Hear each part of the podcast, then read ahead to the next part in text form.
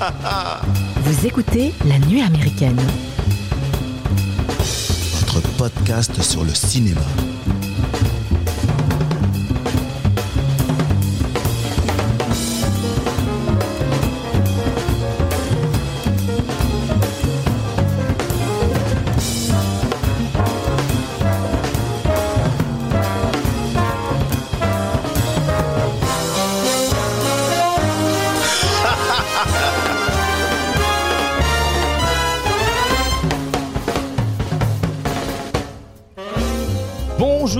Amis et bienvenue à la table de la nuit américaine. Euh, Aujourd'hui, on va se goinfrer de bonbons, d'M&M's, de barres chocolatées. On va jouer à se faire peur en espérant que quelqu'un vienne sonner à nos portes pour nous demander un bonbon ou un sort. Qu'est-ce que vous souhaitez? Un bonbon ou un sort? Non, c'est ce creepy. hein. Euh, Bonsoir, bonsoir. Alors, bon, bienvenue dans cet épisode spécial Halloween. On a décidé de vous faire plaisir et de nous faire plaisir en partageant avec vous bah, euh, nos plus grosses peurs, nos coups de cœur sur nos films d'horreur préférés. Et euh, pour m'accompagner dans cette émission, je suis avec Julien, Thomas, Éléonore et Mathieu qui va nous diriger un petit peu cette émission, qui va voilà, nous, nous tenir en haleine tout au long de... Présider de- la de- séance. de- voilà, présider la séance.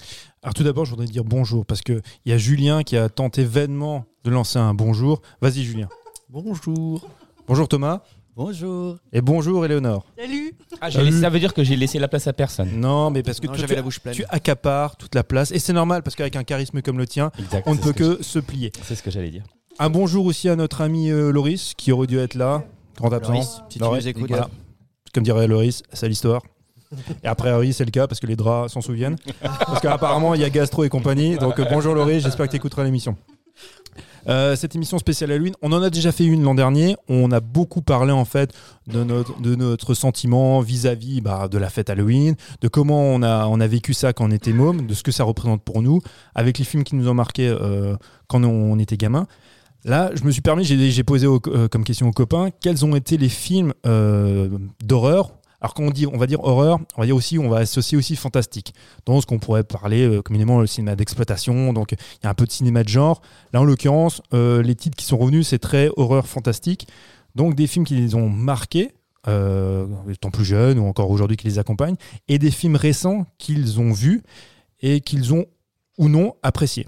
Ça va nous permettre en fait déjà de, co- de comprendre bah, qui vous êtes, si vous avez s'il y a des, ponts entre vous, des films que vous aimez en commun, et c'est aussi ça va nous permettre en fait de décrire l'évolution du cinéma d'horreur et du cinéma fantastique à travers les années. Pour rappel, pour qu'il y ait une petite mise en, en perspective, en condition, on est tous plus ou moins des gamins du début des années 80, grosso merdo. Donc, exactement. Donc, on a à peu près tous le même âge, on a à peu près tous les mêmes références et on a été accompagnés plus ou moins par les mêmes films. Donc, du coup, j'ai demandé à, donc, à mes amis de me faire un retour sur les films qui les ont marqués. Alors, je, vais les citer et ce qui va être intéressant, c'est de se rendre compte qu'en fait, il y, a- des films qui reviennent. Euh, je vais commencer par notre ami Loris qui est absent. Loris, en fait, m'a cité The Thing, Alien, Hérédité. Alien, c'est un film qui revient souvent. J'ai, bah, Léo et Léonore l'a cité aussi, Julien l'a cité également. C'est un film d'horreur fantastique slash science-fiction. C'est un peu le film qui combine tout ça et qui a vraiment marqué en fait plusieurs générations. Moi, ce qui, m'intéresse, en fait, quand vous me dites euh, Alien, c'est se dire que, ben, finalement, et je trouve que ça transpire un petit peu de vos retours, c'est pas de l'horreur pure. On a besoin, j'ai l'impression, peut-être notre génération, d'être marqué aussi par des éléments fantastiques pour, pour qu'il y ait aussi une espèce, je sais pas, de quelque chose de, de l'ordre du surnaturel. Je sais pas, en fait, ceux qui ont choisi Alien, par exemple toi, Léo, pourquoi, pourquoi Alien, du coup? Par rapport à, d'autres films qui, dans la période qui a suivi, ou même dans la période des années 70, avec des films d'horreur plus marqués, comme L'Exorcisme, Massacre à comment ça se fait que Alien ressort chez toi? Bah déjà, l'exorciste, je l'ai jamais vu parce que ça me fait tellement flipper déjà rien que le nom que je le verrai jamais, je pense. Euh, non, alors euh, Alien, c'est pour sa créature. Euh, la créature créée par euh, Hans Friedrich Giger que je trouve euh, juste splendide. Euh, pour le côté organique du décor, on l'a déjà évoqué lors de- d'une émission.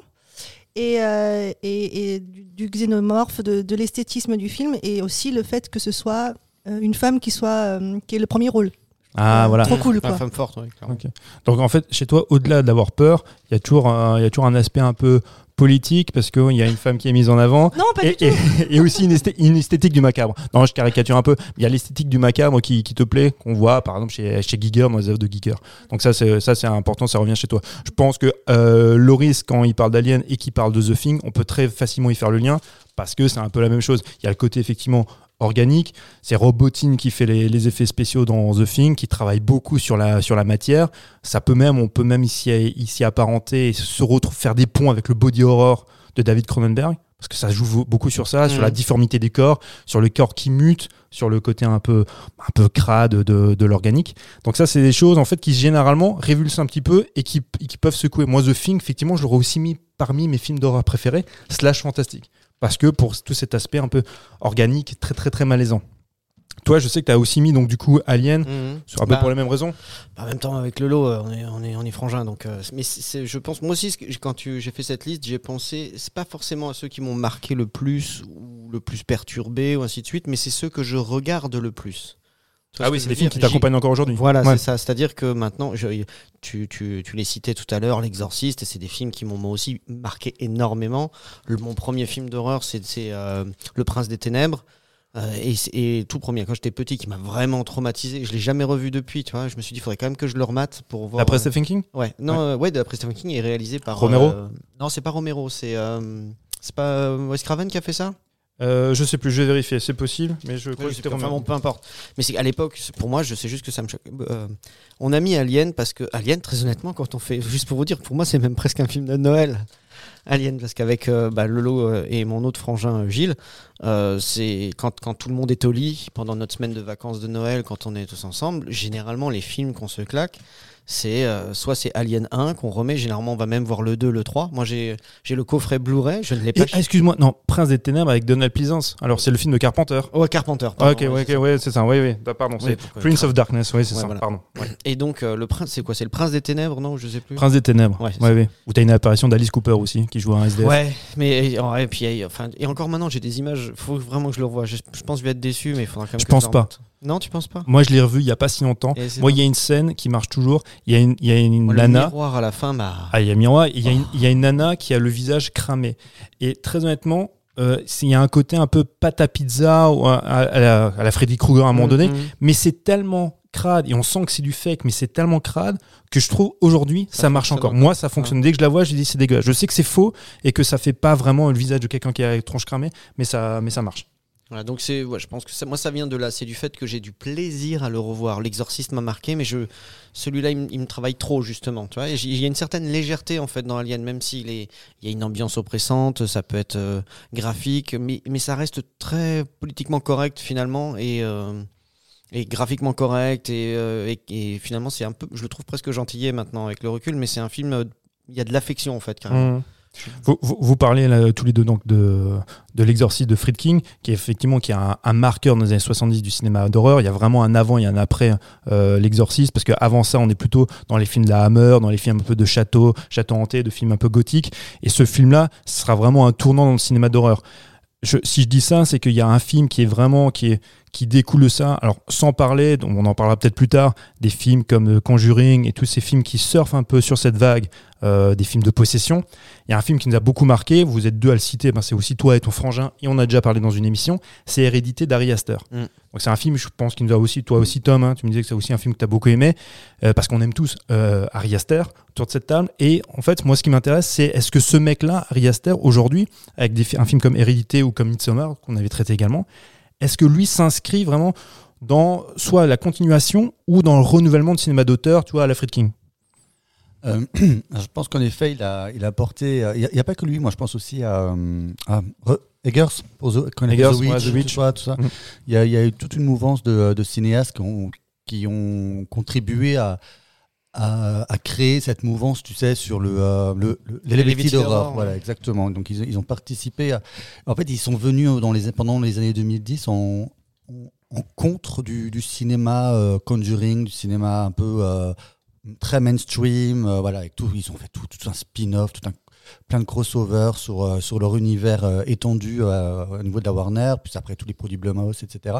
Et donc, en, contre est intervenu ce, ce cinéma-là, et en effet, Astor en est, le fervent, le fervent représentant, puisque tout d'un coup, on s'est dit, il, a rappelé que le cinéma horreur pouvait également être un, cinéma très écrit, très, très, voilà, très, très, très recherché, très, très. Y a, y a une, je sais pas comment dire, il y a une vraie, je sais pas, je vais juste rappeler en fait brièvement ce que c'est le Limited Horror en, en sachant alors ma, ma question ça volontairement provocante et je vais vous laisser rebondir là-dessus si c'est pas en fait quelque- euh, une filmusterie je, je- je m'explique parce qu'en en fait donc Limited Horror depuis quelques années on va dire depuis les années 2010 on a des films tu l'as cité euh, Tom The, The Witch euh, Robert Eggers t'as It Follows de David Robert Mitchell donc les films de Harry Astor les films de Jordan Poole comme Us ou tu vois ou. Jordan Peele, pas Jordan Poole. j'ai dit quoi? J'ai dit Jordan, Jordan Poole Poole. Jo- bah, bah, bah oui, Pool c'est au pluriel du coup. Jo- Jordan Peele, Get Out, ouais. comme Get Out ou Us, qui sont qu'on peut inscrire là-dedans Elevated Horror. Alors ce sont des films très bons, hein, et souvent ils sont associés avec la, maison euh, A24. Moi, il y a un côté en fait qui m'agace un petit peu, même si je trouve ces films très bons. En fait, c'est toute la démarche derrière journalistique, critique, de dire voilà, l'Elevated Horror, c'est le côté effectivement cinéma d'auteur qui fait du cinéma de genre également. Donc, ça valorise un peu le cinéma d'auteur en disant, euh, le cinéma d'horreur, en disant, ouais, mais attention, il y a une qualité d'écriture, il y a une qualité de ceci, cela. John Carpenter, euh, Dario Argento, pour moi, ce sont des auteurs. Et pourtant, à l'époque, quand ils faisaient ces films-là, leurs films, on disait pas, oui, c'est de l'elevated horror. C'est-à-dire élever, upgrader l'horreur, tu vois, le cinéma d'horreur. Mhm.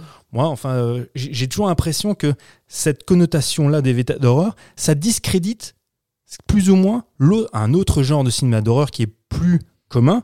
Dans les, rien que dans les mots choisis, déjà. Ah, Tu voilà. vois, de dire que c'est un cinéma élevé, c'est élevé par rapport aux autres, forcément, ça veut aussi dire que les autres sont moins bons quelque part. C'est ça. Et c'est typiquement le genre de choses qui a tendance à m'agacer. Après, bah, après ça, ça reste la, la presse critique qui, euh, qui leur, c'est pas les gens qui le font, qui l'ont appelé comme ça. Non, non, je bah, non. qu'ils aiment pas trop de- Je- qu'on appelle ça comme Je, ça. je pense pas que Harry Astor, il a dit, ouais, Oui, les je gars, moi je fais des l'évité d'horreur. Voilà. Mais, mais c'est vrai que quand on en parle, et même moi, hein, parce que maintenant c'est par facilité aussi, quand on parle de ces films, on va dire, voilà, ça s'inscrit dans l'évité d'horreur. Moi, euh, voilà, quand j'écris sur un film, je dis, voilà, donc tel film, c'est pas de l'épouvante, c'est de l'évité d'horreur. Mais euh, ça me semble un peu con quand même, et très, je trouve, un peu réducteur par rapport à ce qui se faisait avant. Donc Ouais. je voulais juste savoir pour vous si c'est vraiment euh, une- un gage de qualité ou si un- c'est une arnaque dans les termes. Moi, je pense que c'est une arnaque dans les termes. Aujourd'hui, je pense qu'il y a soit un bon film d'horreur ou un mauvais film d'horreur. Aujourd'hui, on a toujours ce, euh, besoin en permanence de mettre les, euh, films dans des catégories. Tu vois. En France, on parle aussi beaucoup du. euh, en France, même ailleurs, mais on parle souvent du body horror. Je pense notamment au film de, du, du Cournot, tout ça, etc. Grave, Botitan, etc.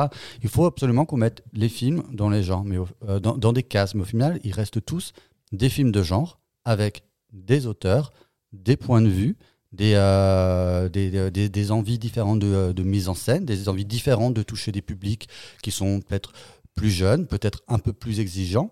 Mais euh, il faut peut-être, en effet, je pense que c'est- très réducteur de vouloir absolument euh, mettre, mettre les gens dans les cases. Parce que je pense qu'il y a en effet des films un peu plus de grosse exploitation, qui sont peut-être un peu plus gros sabots, mais qui sont très très bons aussi. Mais parce que on va dire ah non c'est pas l'Elevated Horror je te donc on va dire que c'est un film de quoi ça veut dire que c'est un film pour euh, un peu un peu décérébré non ça veut ça veut pas dire Bon. ça je vais prendre, je suis tout à fait d'accord euh, avec Thomas là-dessus. C'est-à-dire que euh, moi, je prends, je fais presque plus finalement du crossover en fait, tu vois. Et finalement, le, le- le style horreur, on l'avait déjà dit, il s'est invité à beaucoup d'endroits partout. Et après, comme on a dit, l'horreur, tu peux le décliner. De, de plein de manières différentes, tu vois, que ce soit le, le torture porn, après on a tout ce qui est go- gory, enfin très gore, euh, le, le, le- la Slasher, après euh, le, type de, de tueur, il va être ah non c'est un slasher parce qu'il fait comme ça, alors c'est un tueur comme ça parce qu'il fait comme ça, alors ça c'est les monstres, ça c'est les machins, et au final, tu peux reprendre plusieurs éléments pour faire un seul et même film. Après, le, ce qu'on a appelé euh, l'elevated horror, est-ce qu'on essaye de mettre d'autres.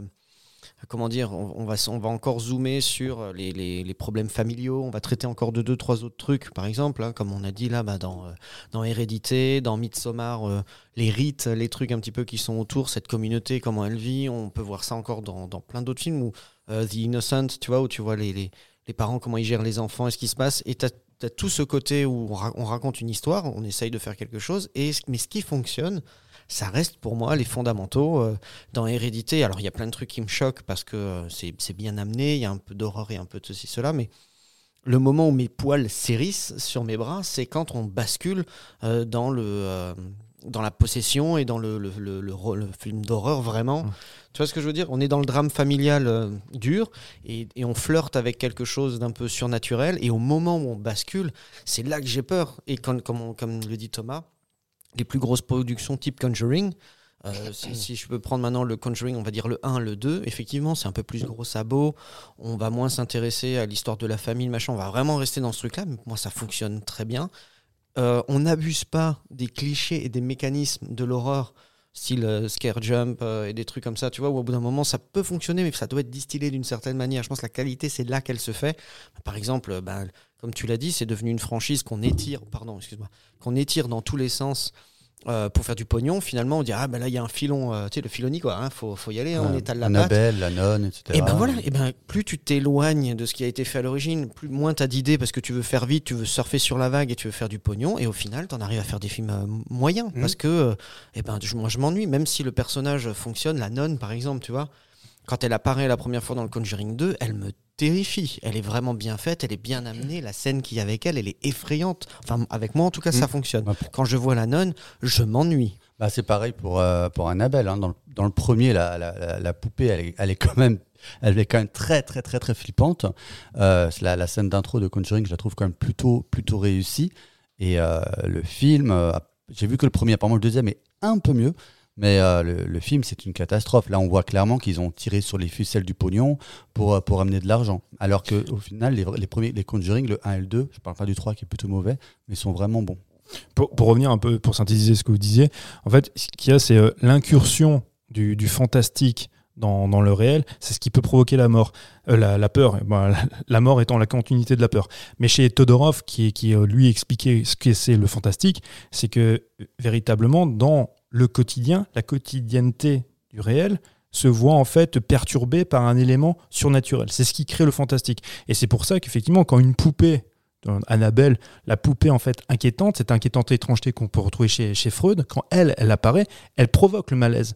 Mais à partir du moment où elle devient un personnage principal, eh ben, elle ne provoque plus la peur puisqu'elle s'intègre complètement dans la réalité. Elle doit juste survenir un instant pour perturber le réel. Et c'est ça qui génère la peur. C'est ce qui fait que, on le sait tous, quand tu parlais en fait des déclinaisons et de étendre en fait un univers avec des suites, il y a plus cet effet de surprise puisque là, on ne perturbe plus le réel. Il est là. Il est déjà perturbé depuis un moment, donc du coup, il y a plus cette angoisse qui se crée. Donc c'est pour ça qu'il faut créer en fait de nouveaux personnages et créer de nouvelles cosmogonies. C'est toute la difficulté. Vous parliez du genre. Il y a déjà un truc en fait qu'il faut aussi qu'on rappelle parce que tous, comme pour le terme de horreur, on s'est rendu compte en parlant que ça devient en fait, euh, ça devient en fait une formule qu'on utilise par facilité. On dit par facilité journalistique ou même nous, on dit les têtes horreur pour euh, dire, dire ça c'est un type de film. Mais même parler de cinéma de genre finalement. Parce que maintenant, communément, on dit le cinéma de genre, on associe ça au cinéma horreur, fantastique, éventuellement polar, western. La comédie, la comédie musicale, c'est un genre. Donc on ne devrait même plus utiliser, tu vois, cinéma de genre, parce que là aussi, ça, c'est plus adapté. Bon, peu importe. Je vais juste. Surtout qu'un surtout qu'un même film peut avoir plusieurs genres. Euh, je veux dire, il y a des films d'horreur qui sont aussi quand même très drôles, ou euh, il y a des films d'horreur qui, qui flirtent avec le fantastique. C'est- Il y a des films qui sont inclassables dans un seul Mmh. genre. Non, mais c'est- pour ça, ça, ça a plus de sens. Moi-même, j'utilise souvent, souvent ce terme-là. Je parle souvent de, de films de genre. Je devrais même plutôt parler, parce que dans, dans ma bouche, quand je parle de cinéma de genre, très souvent, je, me rends compte que je parle de cinéma d'exploitation. Dans ce qui a découlé après les, les séries B. Donc, on cinéma d'exploitation, effectivement, bah, la pornographie en fait, en fait aussi partie, mais surtout, effectivement, le cinéma d'horreur, le thriller, le, le polar, le, le western. Mais bon, c'est vrai que par facilité, on utilise ce genre de termes et comme les têtes d'horreur, moi je voulais juste avoir votre avis, effectivement, comment vous voyez ça. Il y a un autre film en fait qui revient souvent euh, et c'est un film assez récent. Et je- sais que c'est un film qui est très très malaisant et je crois que vous êtes, euh, je sais pas, vous êtes deux trois à avoir cité, je crois trois à avoir cité. C'est Eden Lake de James euh, Watkins. Ouais, Eden Lake, donc c'est un film, euh, un film britannique qui est sorti, je crois, dans la fin, la fin des années 2000, avec, euh, en 2008. ouais. avec Michael Fassbender, qui n'était pas 2008. encore aussi euh, connu qu'aujourd'hui. Michael Fassbender et Kelly Riley. Je Et- savais pas qui c'était moi à l'époque. Ouais, ouais, il était, euh, Très bien. il était en train de monter. Kelly Riley, qu'on connaissait déjà un peu, nous en France, pour les, euh, les l'auberge espagnole, toute enfin, la trilogie de Clapiche, quoi. Et, euh, et ce qui fonctionne vachement bien dans ce film, bah, l'histoire, pour ceux qui connaissent pas, voilà, c'est un, couple, un trop beau couple, voilà, qui part en week-end en amoureux, tranquille, au bord d'un lac. Et en fait, tout simplement, pendant le week-end, ils se font emmerder par des sales gosses, quoi, par des sales ados qui, euh, voilà, euh, qui, viennent mettre la musique fort à côté, qui viennent avec leur clébard pas attaché, qui chient à côté d'eux. Voilà. Et en fait, au fur et à mesure, ça va complètement basculer dans l'horreur. Et, euh, et vraiment, moi, ce, qui me, ce, que j'adore dans ce film, en fait, moi, ce que j'adore dans les films, ce qui me va plus m'attirer en général dans les films d'horreur, c'est le malaise. Et ce film, je trouve particulièrement malaisant parce que on s'est quand même considérablement attaché à ce couple. On a pris le temps de développer les personnages. Et tout d'un coup, on bascule dans l'horreur et on, on est complètement en empathie avec eux. Je parle même pas euh, de, Et- la, de la scène finale qui et- me et déchire surtout- le cœur. mais, Surtout euh, que l'horreur, là, pour le coup, elle survient pas par un boogeyman, elle survient pas par un monstre. La monstre, a, la monstre Mm. a, a un visage juvénile. C'est ça qui, qui fait peur. C'est des ados complètement. euh, voilà, on va le dire, on va le dire, c'est des cassos. Hein, je veux dire, c'est, vraiment la, la, la petite populace anglaise. Ne sois pas méprisant. voilà, on voit, voilà, on voit, on voit que c'est, des gens, voilà, c'est des jeunes qui doivent, qui doivent sécher les cours et tout. Enfin, on est vraiment dans. Et, et- Bah, du- en fait, c'est ouais, c'est du même du petit voyou en fait. hein, Ah oui, vois, complètement. C'est de la graine de voyou, mais euh, quand on les voit comme ça, on se dit bon, ils, ils sont ils sont chiants, ils sont hein, mais ils sont ils sont pas dangereux normalement, tu vois. T'en vois partout. Ils sont plus temps. bruyants que dangereux Ouais, normalement. ils sont plus emmerdants qu'autre chose, tu vois. Ouais. Et tu te dis ah qu'est-ce que ça va devenir euh, ce- ces gosses-là, il y a plus rien à faire avec eux. Et le problème c'est que ils, ils représentent, ils vont représenter une menace bien plus Ouais. grande. Et là tu te dis qu'en fait c'était entouré de gens comme ça. bah, je pense que C'est ça qui fait peur. aussi. les, les voyous eux-mêmes au départ du film sont juste des voyous. Ils ne sont, ils ne sont pas du tout des tueurs. Ils n'ont pas des, des intentions telles. C'est pas en effet pas, c'est pas. euh, Quelle est la bascule? La- euh, la- Comment, en fait, en fait, ce qui est, ce qui est terrifiant dans ce film-là, c'est comment en fait tu bascules de bah, la petite délinquance du petit voyou au tortionnaire. C'est l'effet de groupe. C'est Et de surtout, groupe, le, euh, leader qui lui est vraiment mauvais. ouais, ouais, Et c'est ça qui crée, qui génère quand même en toi Ouais, la peur en toi, en, toi, en tant que en- spectateur. Parce que si je dis pas de bêtises, il me semble qu'il menace même les mecs de son groupe à lui. C'est-à-dire Mm. si tu fais pas ça, Mm. ben je, je vais Si m'en prendre à toi quoi. Si tu le plantes Du pas, coup, on ben, prend à toi. Il y a un, il y a un genre de Voilà. rite de passage. On est C'est quand même ça. c'est des ados qui euh, essayent de non, se prouver qu'ils sont des hommes entre eux. Il y en a surtout un qui est méchant. Voilà, donc il y a une gradation, une gradation dans l'horreur. Et après, euh, ben, euh, les, les- personnages eux-mêmes, hein, le, enfin, le, le couple et notamment Kelly Riley, vont devoir bah, forcément se défendre et euh, vont devoir faire des choses qu'ils n'auraient jamais pu, jamais pensé faire pour survivre. Et euh, voilà, jusqu'au final où on découvre que les chiens ne font pas des chats. Et euh, le, final est juste déchirant parce que tu es. Je ne sais pas si je vais peut-être pas raconter la fin, mais voilà, tu as, envie qu'elle s'en sorte et tu dis ça y est, et en fait, il va y avoir un, va y avoir un truc qui va se passer qui est dit, mais en fait, peut-être qu'elle va pas s'en sortir, toi. Et la fin, elle est vraiment terrible parce que tu, c'est juste, tu- tu- parce que là, on est vraiment ancré dans le réel. Moi, c'est ce que j'aime, c'est que c'est ancré dans le réel. Ça aurait pu arriver, euh, ça aurait pu être un fait divers lambda, en fait. Ouais. Et alors, ce qui est, bah, t'as raison. En fait, ce qui est intéressant dans vos choix, alors j'en citerai d'autres après, hein, mais euh, dans vos choix euh, qui sont revenus le plus souvent, c'est les deux que j'ai cités qui sont quand même extrêmement antinomiques. On a d'un côté Alien qui fait extrêmement référence à quelque chose de fantastique, de monstrueux, de, de la de la bête, tu vois, du, du monstre en fait qu'on ne voit pas en fait, hein, enfin qui, qui- que tu ne partages pas toi au quotidien. Et d'un autre côté, Eden Lake, qui lui s'inscrit plus dans une certaine réalité. Donc on a vraiment les deux pendant quelque chose du, de, bah, du monstre, en fait, et quelque chose de cette monstruosité du réel, du quotidien. Et mo- moi, alors, à titre perso, moi qui suis un fan d'Alien, je, bon, ça me fait pas peur, mais Eden Lake, ça me fait beaucoup plus peur. J'adore les films comme L'Exorciste, j'adore tous ces films-là. Ces films-là me font pas peur, ces films-là me fascinent, mais quand j'étais plus jeune, ça me faisait pas peur. Eden Lake, ça me fait beaucoup plus peur parce que, bah, parce que demain, ça peut t'arriver. Parce que demain, tu peux effectivement. Vas-y, mec, dis-moi quelque chose. je suis du, je suis du même avec toi. Moi, je n'ai pas. Toi, t'as toi, t'as plus peur du quotidien aussi. Moi, j'ai plus peur du quotidien. Oui, c'est vrai. c'est vrai, c'est moi. Ah oui, c'est moi, c'est moi, c'est vrai. Non, non, moi, j'ai pas de culture. euh, j'ai jamais regardé de, de, de- de films d'horreur. J'ai toujours eu horreur de ça. Mais toi, les premiers films d'horreur que tu que as regardés, Y a c'est pas eu grâce de- à- Non, non, bah c'est pas la peine. C'est grâce grâce, à à, la nuit américaine. Ouais. C'est vrai parce qu'à chaque fois, en fait, quand on t'a imposé un film Je d'horreur, le regardais et puis voilà. Mais je prends goût euh, avec euh, voilà, Euh, voilà. Mais je, je je regarde avec distance, tu vois. Les, mais le Eden Lake là, des choses qui peuvent arriver au quotidien. Moi, je vais dans un chalet, je loue un chalet. Je, je suis tout seul ou avec mon ami ou n'importe qui. Je ferme la porte. J'imagine. Si j'ai vu le film avant, j'imagine que ça peut se passer là ce soir, qu'on va me faire chier et qu'on va me tuer, tu vois. Et, toi, on Et j'ai- toujours eu très très peur du noir. Je me soigne, mais euh, voilà, donc C'est euh, ça jamais. c'est- Je, je- je n'ai jamais aimé me- faire peur. Voilà. Alors ça, ça arrive avec euh, avec le temps. Là, on va se faire peur prochainement, apparemment. Ça, ça participe beaucoup aussi à un genre cinématographique qu'on appelle le home invasion. Hein, donc euh, tu vois, l'invasion domestique. Alors là, même si ça commence déjà sur une plage, c'est souvent des peurs en fait qui, euh, qui, qui, qui reviennent et euh, qui sont beaucoup plus palpables parce que plus ancrées dans le réel, c'est quand, ben, quand on vient chez toi, quand on Ah ouais. viole en fait ton domicile et quand on rentre chez toi, qu'on t'agresse, qu'on agresse ta femme, tes enfants. C'est le, le dernier bastion de ta sécurité, quoi. Exactement. Parce qu'on estime que quand tu as fermé la, la porte à double coup, tour, bah, t'es bien. On parle même pas, c'est de la venue d'un. Alors, pour reprendre, c'est le, le parallèle avec les monstres, le, le vampire, lui ne s'introduit pas chez toi, seule à condition que tu l'invites à y venir.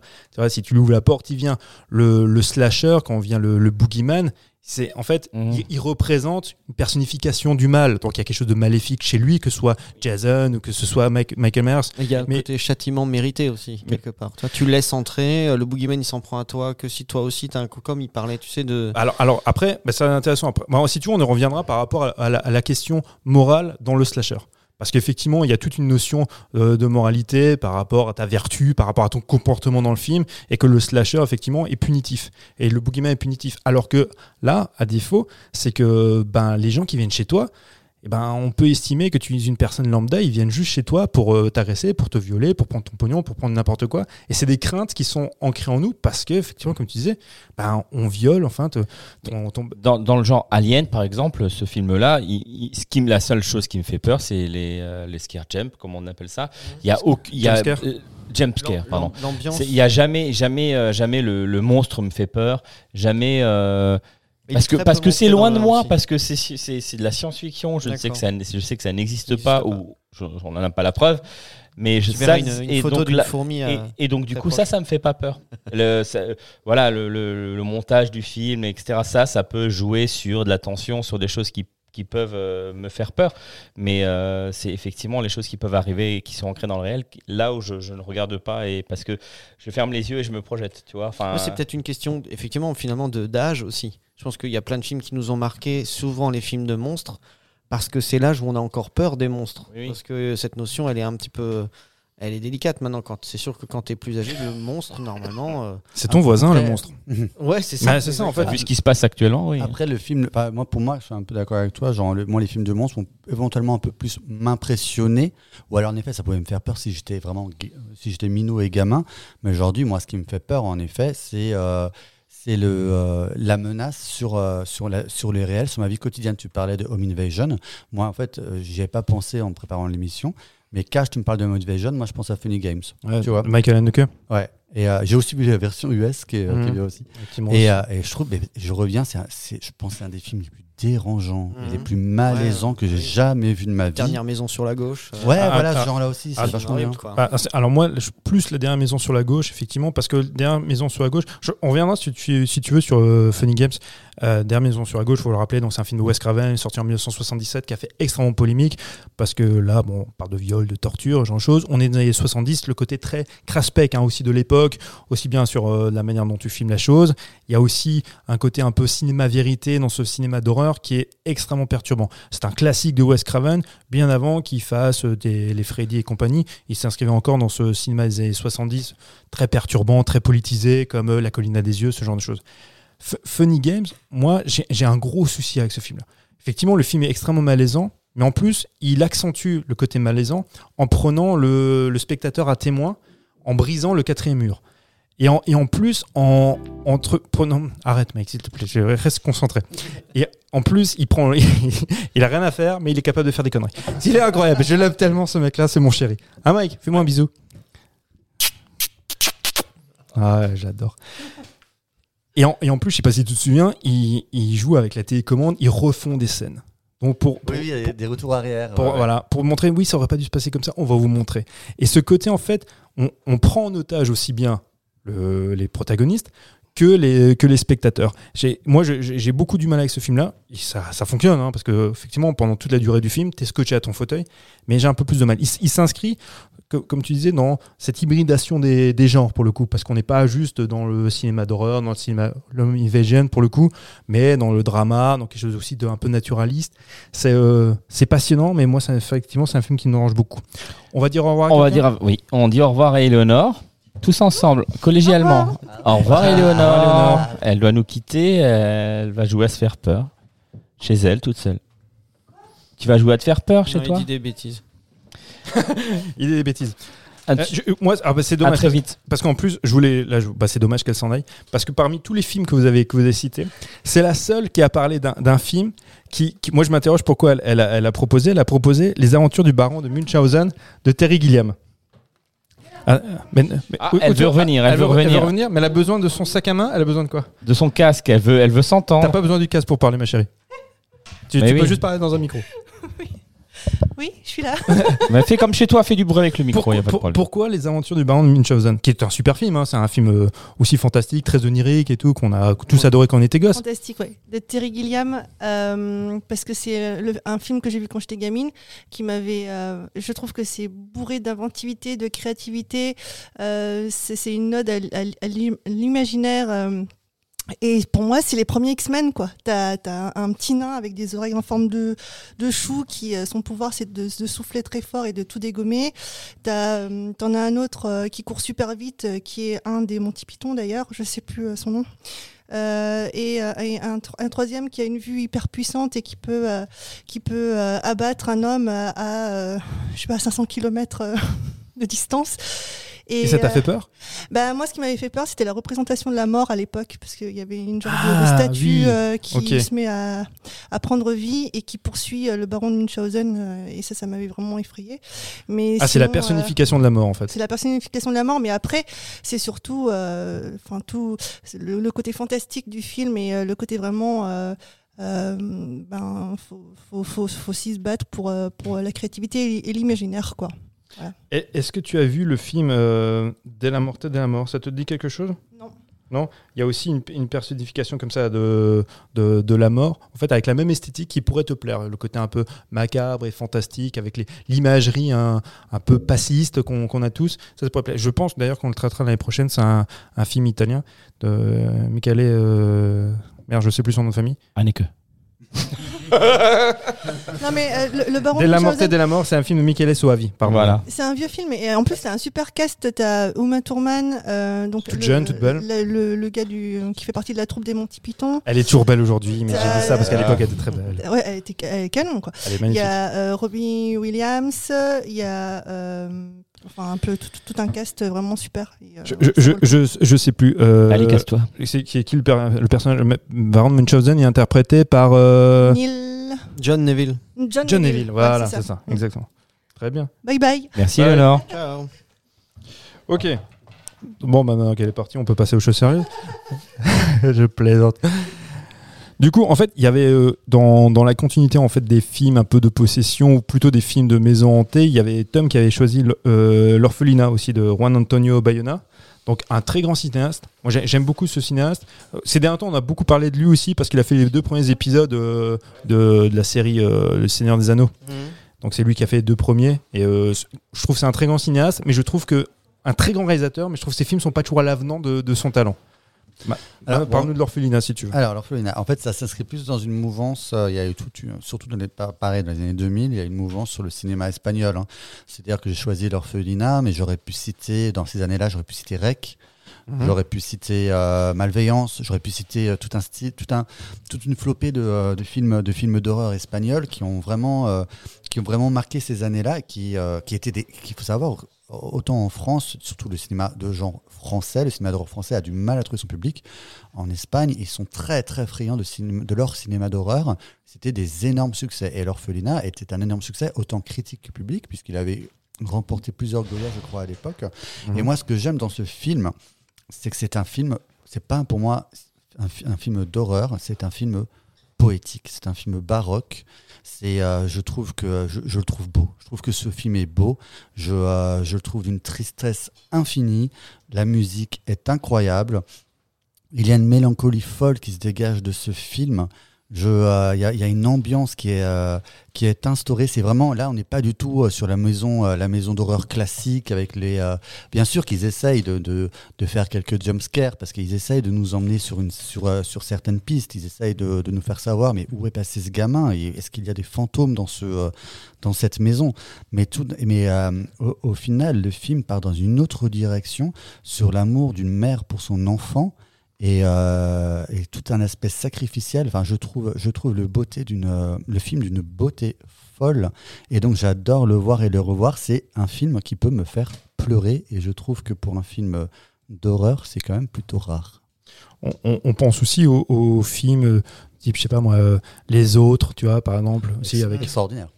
C'est c'est un peu dans cette idée- l'idée-là où les films, euh, je sais plus. Bon, il y a quand même un côté, euh, effectivement, film de fantôme, comme il a pu se faire aussi, tu vois, dans, dans les années 50, euh, 60. Mm. Mais c'est vrai, dans les films plus récents, on pense effectivement aux, Bah, aux les- films Les Autres. Bah, les autres, c'est pareil. Je trouve, toi, c'est, on est sur un film, toute somme, a priori, un peu classique dans l'histoire, mais la fin, elle est déchirante. La, la- la fin, je la trouve d'une tristesse. euh, voilà, c'est, d'être, euh, voilà, ils sont d'être, euh, d'être, d'être bloqués euh, finalement dans, dans, dans cet espace, sans trop en dire. Je trouve la fin d'une, du- du- du- d'une pareille poétique, triste, et c'est ça qui va, c'est ça qui va me plaire. Mm. On va essayer de venir me choper différemment par l'émotion, et je trouve que c'est très fort. Moi, j'aime beaucoup dans, dans ce même registre, hein, c'est un film plus vieux qui date de 1963 de Robert Wise, s'appelle euh, The Haunting, en français, je sais plus, crois, La Maison du Diable. Donc c'est aussi un, très beau film qui est un peu dans, dans cette mouvance-là. C'est vrai que tu parlais du cinéma espagnol. euh, en France, parallèlement, il y a eu un cinéma de, on va de genre du coup, qui a, émergé, mais effectivement qui n'a pas eu ce succès-là. C'est une thématique sur laquelle on revient souvent, et je voulais aussi partager ça avec vous. Euh, tu parles des succès en fait que les films espagnols ont dans leur pays parce que le public s'y déplace. Nous en France, on s'en rendu compte depuis de nombreuses fois qu'on en parle et qu'on fait cette émission, il y a une espèce d'aversion du public pour le film de genre français. Ils vont plus facilement aller voir un film américain parce que français, on va estimer que c'est moins bon. Alors que ces, ces films français ont du succès à l'international. On pense au film de Logier, par exemple, quand on parle de hérédité, euh, pardon, de martyr. Euh, je sais pas, bon, il y a le contre-exemple d'Alexandre Aja qui lui a eu du succès. Bah, Ja- Aja, c'est le seul en fait, euh, voilà, qui a eu. Alors même si Haute Tension, ça n'a pas été un, un succès fulgurant en France, mais il a pris il a eu un succès à l'international. Mais il y a, c'est vrai que beaucoup de cinéastes français ont fait leurs mains dans leur pays, se rendent compte qu'ils n'avaient pas de succès, sont partis rendre, ben, rendre des services aux, aux États-Unis. Euh, souvent avec euh, des, beaucoup de difficultés sur, place, pour ça beaucoup sont, sont revenus. Mais comment ça se fait Comment vous expliquez-vous que les spectateurs français ne se déplacent pas pour voir les films d'horreur français, même quand ils sont bons? Je pense que euh, souvent, parce que c'est ça le pire, c'est que les spectateurs français vont se déplacer pour des films français. Chaque semaine, tu peux avoir des gros succès français, mais le film de genre français, le film d'horreur français, a en effet beaucoup de mal. Il est souvent, je pense, connoté dans la tête des gens, euh, un peu trop, euh, un peu trop arty, un peu trop. euh, euh, pas assez pas assez efficace tu vois. Après il faut quand même dire par exemple euh, je pense notamment dans les films récents comme les films de Ducournau de Julie Ducournau c'est quand même des films qui sont pas forcément faciles d'accès. Quand tu regardes Titan c'est pas euh, oui c'est sûr on n'est pas on n'est pas sur du on n'est pas sur du Annabelle on n'est pas sur du du phone game ou j'en sais rien. C'est Ouais, mais même quand il y a du film, des films Ouais. un peu plus brutaux, je pense à, tu vois, à l'intérieur de, tu vois, Il de. faut voir la diffusion aussi. Hein. Hein on va regarder Astra, si tu. Ben, je sais plus depuis combien d'années il, il- il- il ne diffuse plus les films d'horreur, mais les vrais films d'horreur dans les salles, tu n'en as pas. Non, non, mais oui. Alors, ce qu'il y a, c'est que là, T'as les- un Cinoche qui va passer. Une non, mais dans les années à 2000, 22 heures. non, mais en fait, l'orphelinat, tu vois, il y a eu le gros succès des films espagnols. euh, ça a beaucoup été dans les années 2000. Et dans les années 2000, il y a aussi eu beaucoup de films français d'horreur qui ont, sont sortis au même moment, mais qui, alors, l'exploitation, effectivement, n'était pas hyper importante, mais elle, existait quand même. Et, personne n'est allé voir. Même quand il y avait, je me souviens, si je prends l'exemple de À l'intérieur, c'est que ça m'avait vraiment marqué. Donc, c'est le film d'Alexandre Alexandre et Julien Maury. Il y avait quand même, en fait, une- même une campagne marketing. Parce que tu as quand même au casting, tu as Béatrice Dalle et Alison Paradis qui faisaient le tour des, euh, tu vois, des, des émissions, des talk shows pour parler du film. Mm. Donc, il y a, derrière, ils se sont dit, on croit dans le projet et on, voilà, on, on lance la campagne. Et c'est marrant parce que finalement, quand tu parles du, ça me rappelle quand tu parles du cinéma euh, d'horreur français des années 2000, lui-même a pas mal évolué parce que dans ces années 2000-là, Euh, je pense, bon, tu as à l'intérieur, tu as, bon, en a parlé, tu as haute tension, tu as Hill, tu as Hill, as des choses comme ça. Il, ça avait été plus ou moins un, un succès, ouais. Ouais. Ça avait marché, ça, ouais. Mais c'est des films surtout qui, moi je me souviens à l'époque, qui n'hésitaient pas, euh, encore moins, j'en parle même pas de Martyr, qui n'hésitaient pas à aller quand même franchement dans le gore. hein. C'est, euh, ils, ils y allaient. Mhm. Alors que parfois le, le cinéma, euh, le cinéma de genre un peu plus mainstream américain était un peu plus tatillon à cause des PG-13, etc. Le cinéma de genre français, euh, il y avait de la tripaille. hein. Bah, bah, L'International, c'était devenu une espèce de gage de qualité. C'était la French Horror qui, effectivement, avait cette réputation d'aller dans le craspec, d'aller dans, vraiment dans, dans le gore et dans l'outrance. Et c'est ce qui fait que ces films-là ont marché aux États-Unis et, et en Asie.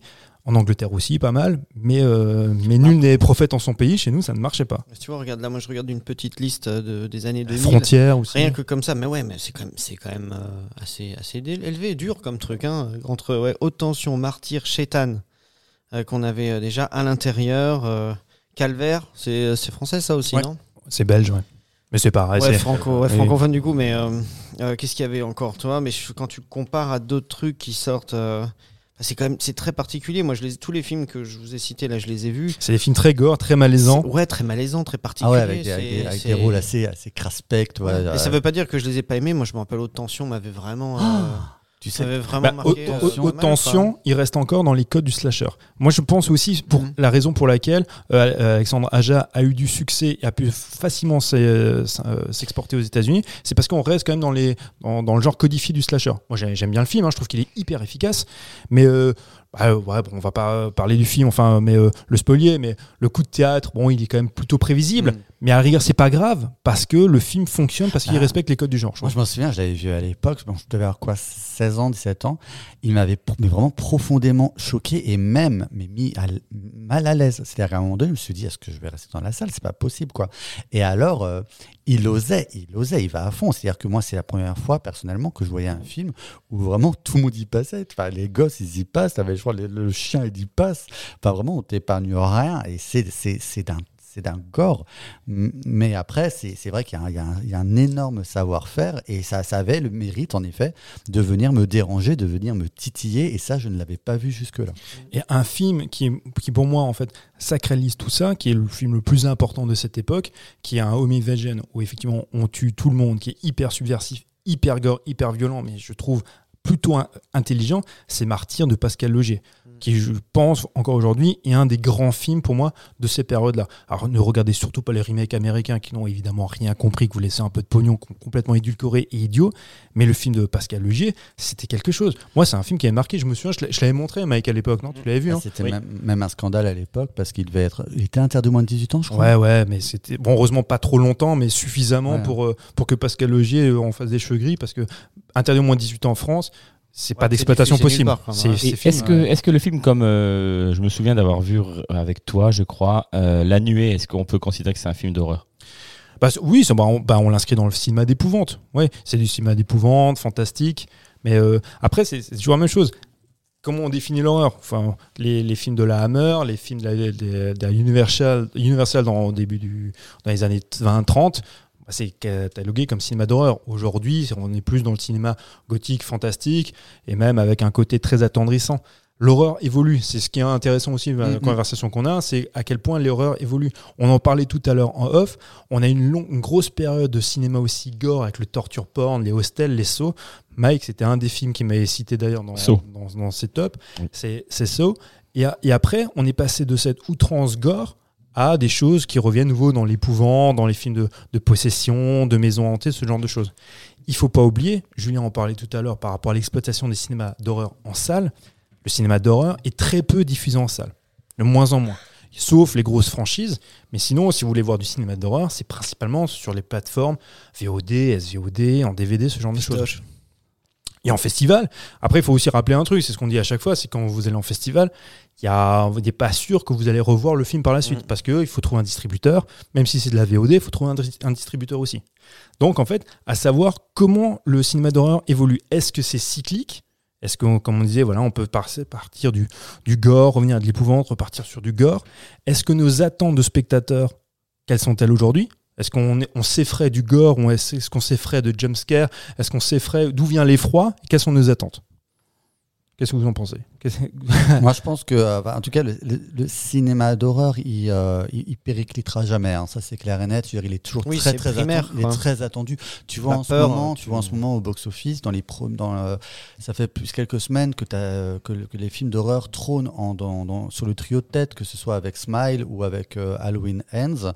Euh, c'est c'est des films, ça, ra- ça ramène toujours du monde, qu'il soit bon ou mauvais. Quelqu'un l'a C'est vu des films. Ouais, ouais, je l'ai vu. Tu as c'est- vu Halloween c'est- c'est- C'est terrible. Ouais, moi aussi. Euh, c'est disons que voilà, c'est des films qui coûtent déjà pas cher et c'est pour ça qu'ils peuvent nous en proposer à l'appel parce que le ressource investi- investissement, il est quand même quasi quasi efficace, quasi instantané. Euh, quand on parle des énormes bids à Hollywood, c'est rarement un film d'horreur parce que c'est des films qui coûtent euh, en gé- en général entre 10 et 20 millions. Voilà, c'est c'est pas avec des grosses têtes d'affiche, donc c'est assez facile de capitaliser là-dessus. Et C'est après- intéressant que tu parles de ça. Ouais, tu rentres dans tes sous, quoi. ouais, Parce que, en fait, ça me revient. Ça, tu fais le, le lien avec le- l'autre sujet. Je parlais, c'est de- des Blumhouse. Blumhouse, en fait, tu parles en fait du, du, du coût relativement faible en fait de ces productions qui permet que le premier week-end tu rentres plus ou moins dans, dans, ton- dans tes frais.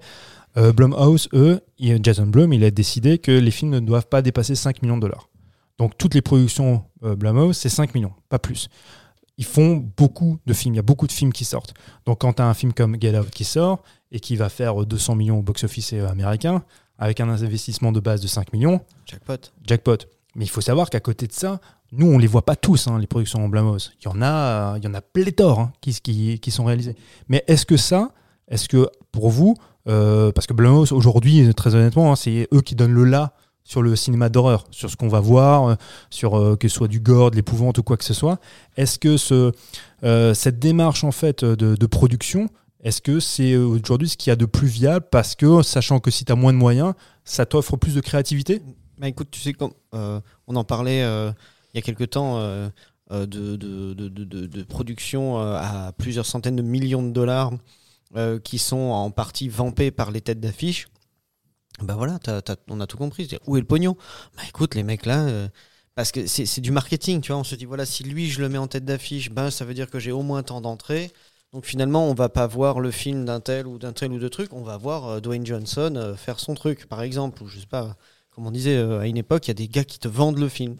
Maintenant, euh, de, se limiter déjà en, en investissement à ce niveau-là, euh, comment, enfin, je veux dire, depuis que le cinéma existe, on a toujours vu arriver de grands acteurs, de grands interprètes qui ont commencé petits et qu'on connaissait pas. Donc, si ça peut permettre de découvrir des nouveaux talents qui demandent pas grand-chose, et leur donner leur chance aussi à eux, parce que à ces budgets-là, bah, on n'ira pas chercher les grosses têtes d'affiche ou les euh, ou les ou les, les mecs qui prennent énormément de pognon, bah déjà c'est positif. Ensuite, euh, si une boîte elle arrive avec 5 millions à nous faire des films comme ça, ça veut dire qu'avec tout ce qu'elle gagne, elle va pouvoir faire plein d'autres films. Et si elle fait su- 10 films moyens, mais qu'elle arrive euh, euh, régulièrement nous en sortir un ou deux qui rapportent le même pognon et à continuer à faire tourner, bah écoute, hein, moi ça me va. En fait, Bl- Blumhouse, ils ont tout compris. C'est-à-dire qu'ils ils- ont, ils ont c'est des formules. C'est-à-dire que chaque film va va, être, va être une formule. Ils vont arriver avec un concept assez fort, avec une idée assez originale. Ils vont y mettre pas beaucoup d'argent, peut-être d'affiches, voire pas du tout, et ça va cartonner. Ça va être un retour sur investissement euh, qui va être triplé, quadruplé ou plus. Et, euh, ils vont et après, ils peuvent faire des suites, etc. Mais voilà, ils ont des concepts très forts quand même très pour les jeunes. hein. C'est quand même très très jeune euh, Blumhouse. Mais c'est vrai qu'ils ont tout compris. Je pense que 90% de leur production, c'est du, du- c'est du cinéma d'horreur parce que ça marche à tous les coups. Tu peux rarement te planter. hein. Il y, a- il y a un côté, je ne sais pas si vous vous souvenez, on en a peut-être déjà parlé, d'un monsieur qui était très important dans le cinéma d'exploitation, euh, qui est notre ami Roger Corman. Mhm. Et ça, moi, j'y fais beaucoup de, de parallèles avec euh, Jason Blum, parce que c'est un peu la même démarche. Jason Blum, là, quand, dans certaines de ses productions, il a fait appel, par exemple, à des cinéastes qui étaient un peu au creux de la vague. Je pense à Imnet Chalaman, qui revient. Il prend des acteurs, soit des acteurs de seconde zone de série, ou alors des acteurs qui, étaient, qui sont en fin de course, qui étaient des, des gloires il y, a une- il y a quelques années, qu'on avait un peu perdu de vue. Euh, Roger Corman, il faisait la même chose. Il faisait des films pour euh, 3 francs 6 sous, mais il donnait sa chance soit des jeunes cinéastes, soit il reprenait des, des vieilles gloires et euh, il disait, par exemple, pour faire les castings de ses films, bah, tu as la, la liste A à Hollywood, bah, lui il prenait celui qui avait tout en bas. Parce que celui qui avait tout en bas, bah, c'est- généralement c'était une vieille gloire qui lui coûtait pas un rond et il embauchait ce mec-là. Mais c'est aussi le gars qui a permis de révéler, ben, euh, je pense à James Cameron, qui a Mhm. fait ses armes chez Roger Ouais, Corman. Jack Nicholson, enfin, enfin des Soper, il y, en a- plein. Ils ont, Scorsese, ils ont, ils ont tous fait leurs armes chez Roger Corman. Donc c'est un mec qui a permis à, un vivier en fait d'émerger.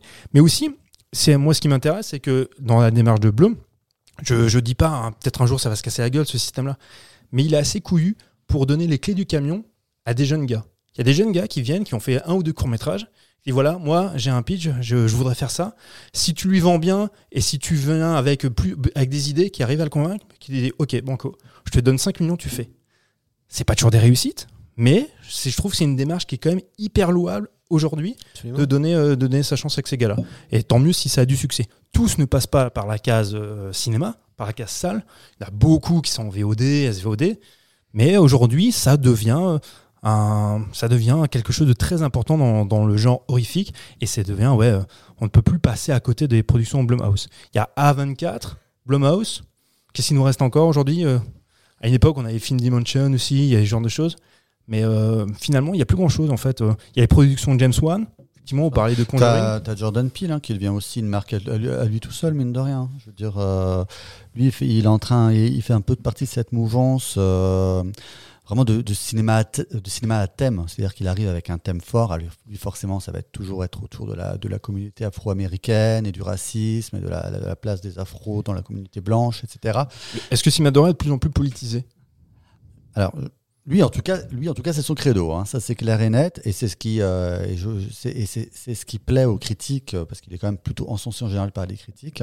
Mais je pense qu'en effet, le, euh, le cinéma d'horreur est de plus en plus, en effet, de plus en plus politisé. Ouais. ouais. Ça revient un peu à ce qui se faisait dans les années bah, 70 aussi. Aster, par exemple, je le, je le trouve pas spécialement politisé. Tu vois Dans Mhm. ce qu'il fait. Il fait des trucs. Alors après, il, oui, oui, il peut faire des choses qui vont, que ce soit Midsommar, que ce soit machin. Enfin, je, il se met dans un contexte. Lui, il parle peut-être un peu plus. euh, on est plus dans, dans, les pays nordiques où il fait des trucs comme ça, mais on, on reste très détaché de, de ce qui se passe de manière contemporaine. On, on- enfin, je- en termes interprétatifs, euh, mis à part le, le foyer, le truc, ou ce qui peut se passer dans, dans un prisme vraiment euh, très serré sur quelque chose de précis, je- il n'a pas des grands messages ou des grands trucs comme ça, et pourtant ça fonctionne très Mm. très bien. quoi. Juste pour clore un petit peu sur les tops des films que vous avez choisis, euh, j'étais surpris, je vous en ai parlé tout à l'heure en off, de pas voir en fait les, les films marquants qu'on a de, de quand on était gamin, des années 80, et des boogeyman des très marquants de cette époque-là. Euh, là, on n'a pas cité, on a parlé brièvement, mais des films de Carpenter comme Halloween, des Freddy, des Hellraiser, tu vois, de, de Clive Barker, de tous ces films-là qui ont été très marquants, qui pour nous, enfants des années 80, devraient être, tu vois, des, des marqueurs, des références. Est-ce que ce sont devenus à tel point des classiques qu'on n'a plus besoin de les citer, ou est-ce qu'ils sont devenus démodés? Euh, pour moi, alors, si tu disais avant, on était des, enfants du début, des années 80. Alors, moi, pour ma part, euh, je. Je suis pas beaucoup plus jeune que vous, mais euh, moi, moi, mes premiers films, c'était plus au milieu des années 90 hein, euh, d'horreur. Euh, moi, tous ces films-là, comme euh, Freddy, euh, Hellraiser, Chucky, j'en sais tout, tout, tout, ce qu'il y a eu. J'ai l'impression qu'ils ils ont été. alors, les, les premiers films sont des classiques, les originaux, souvent en effet. Et après, je sais pas, j'ai tout le temps un peu ce côté qu'ils ont été, euh, cette idée qu'ils ont été un peu vampirisés par toutes ces suites euh, qui, qui, euh, qui, qui a eu et toutes, tout, tous ces après des reboots quand tu vois Halloween qui a eu 15 000 suites et des Oui, finalement, qui ont reboots des et des remakes et des machins.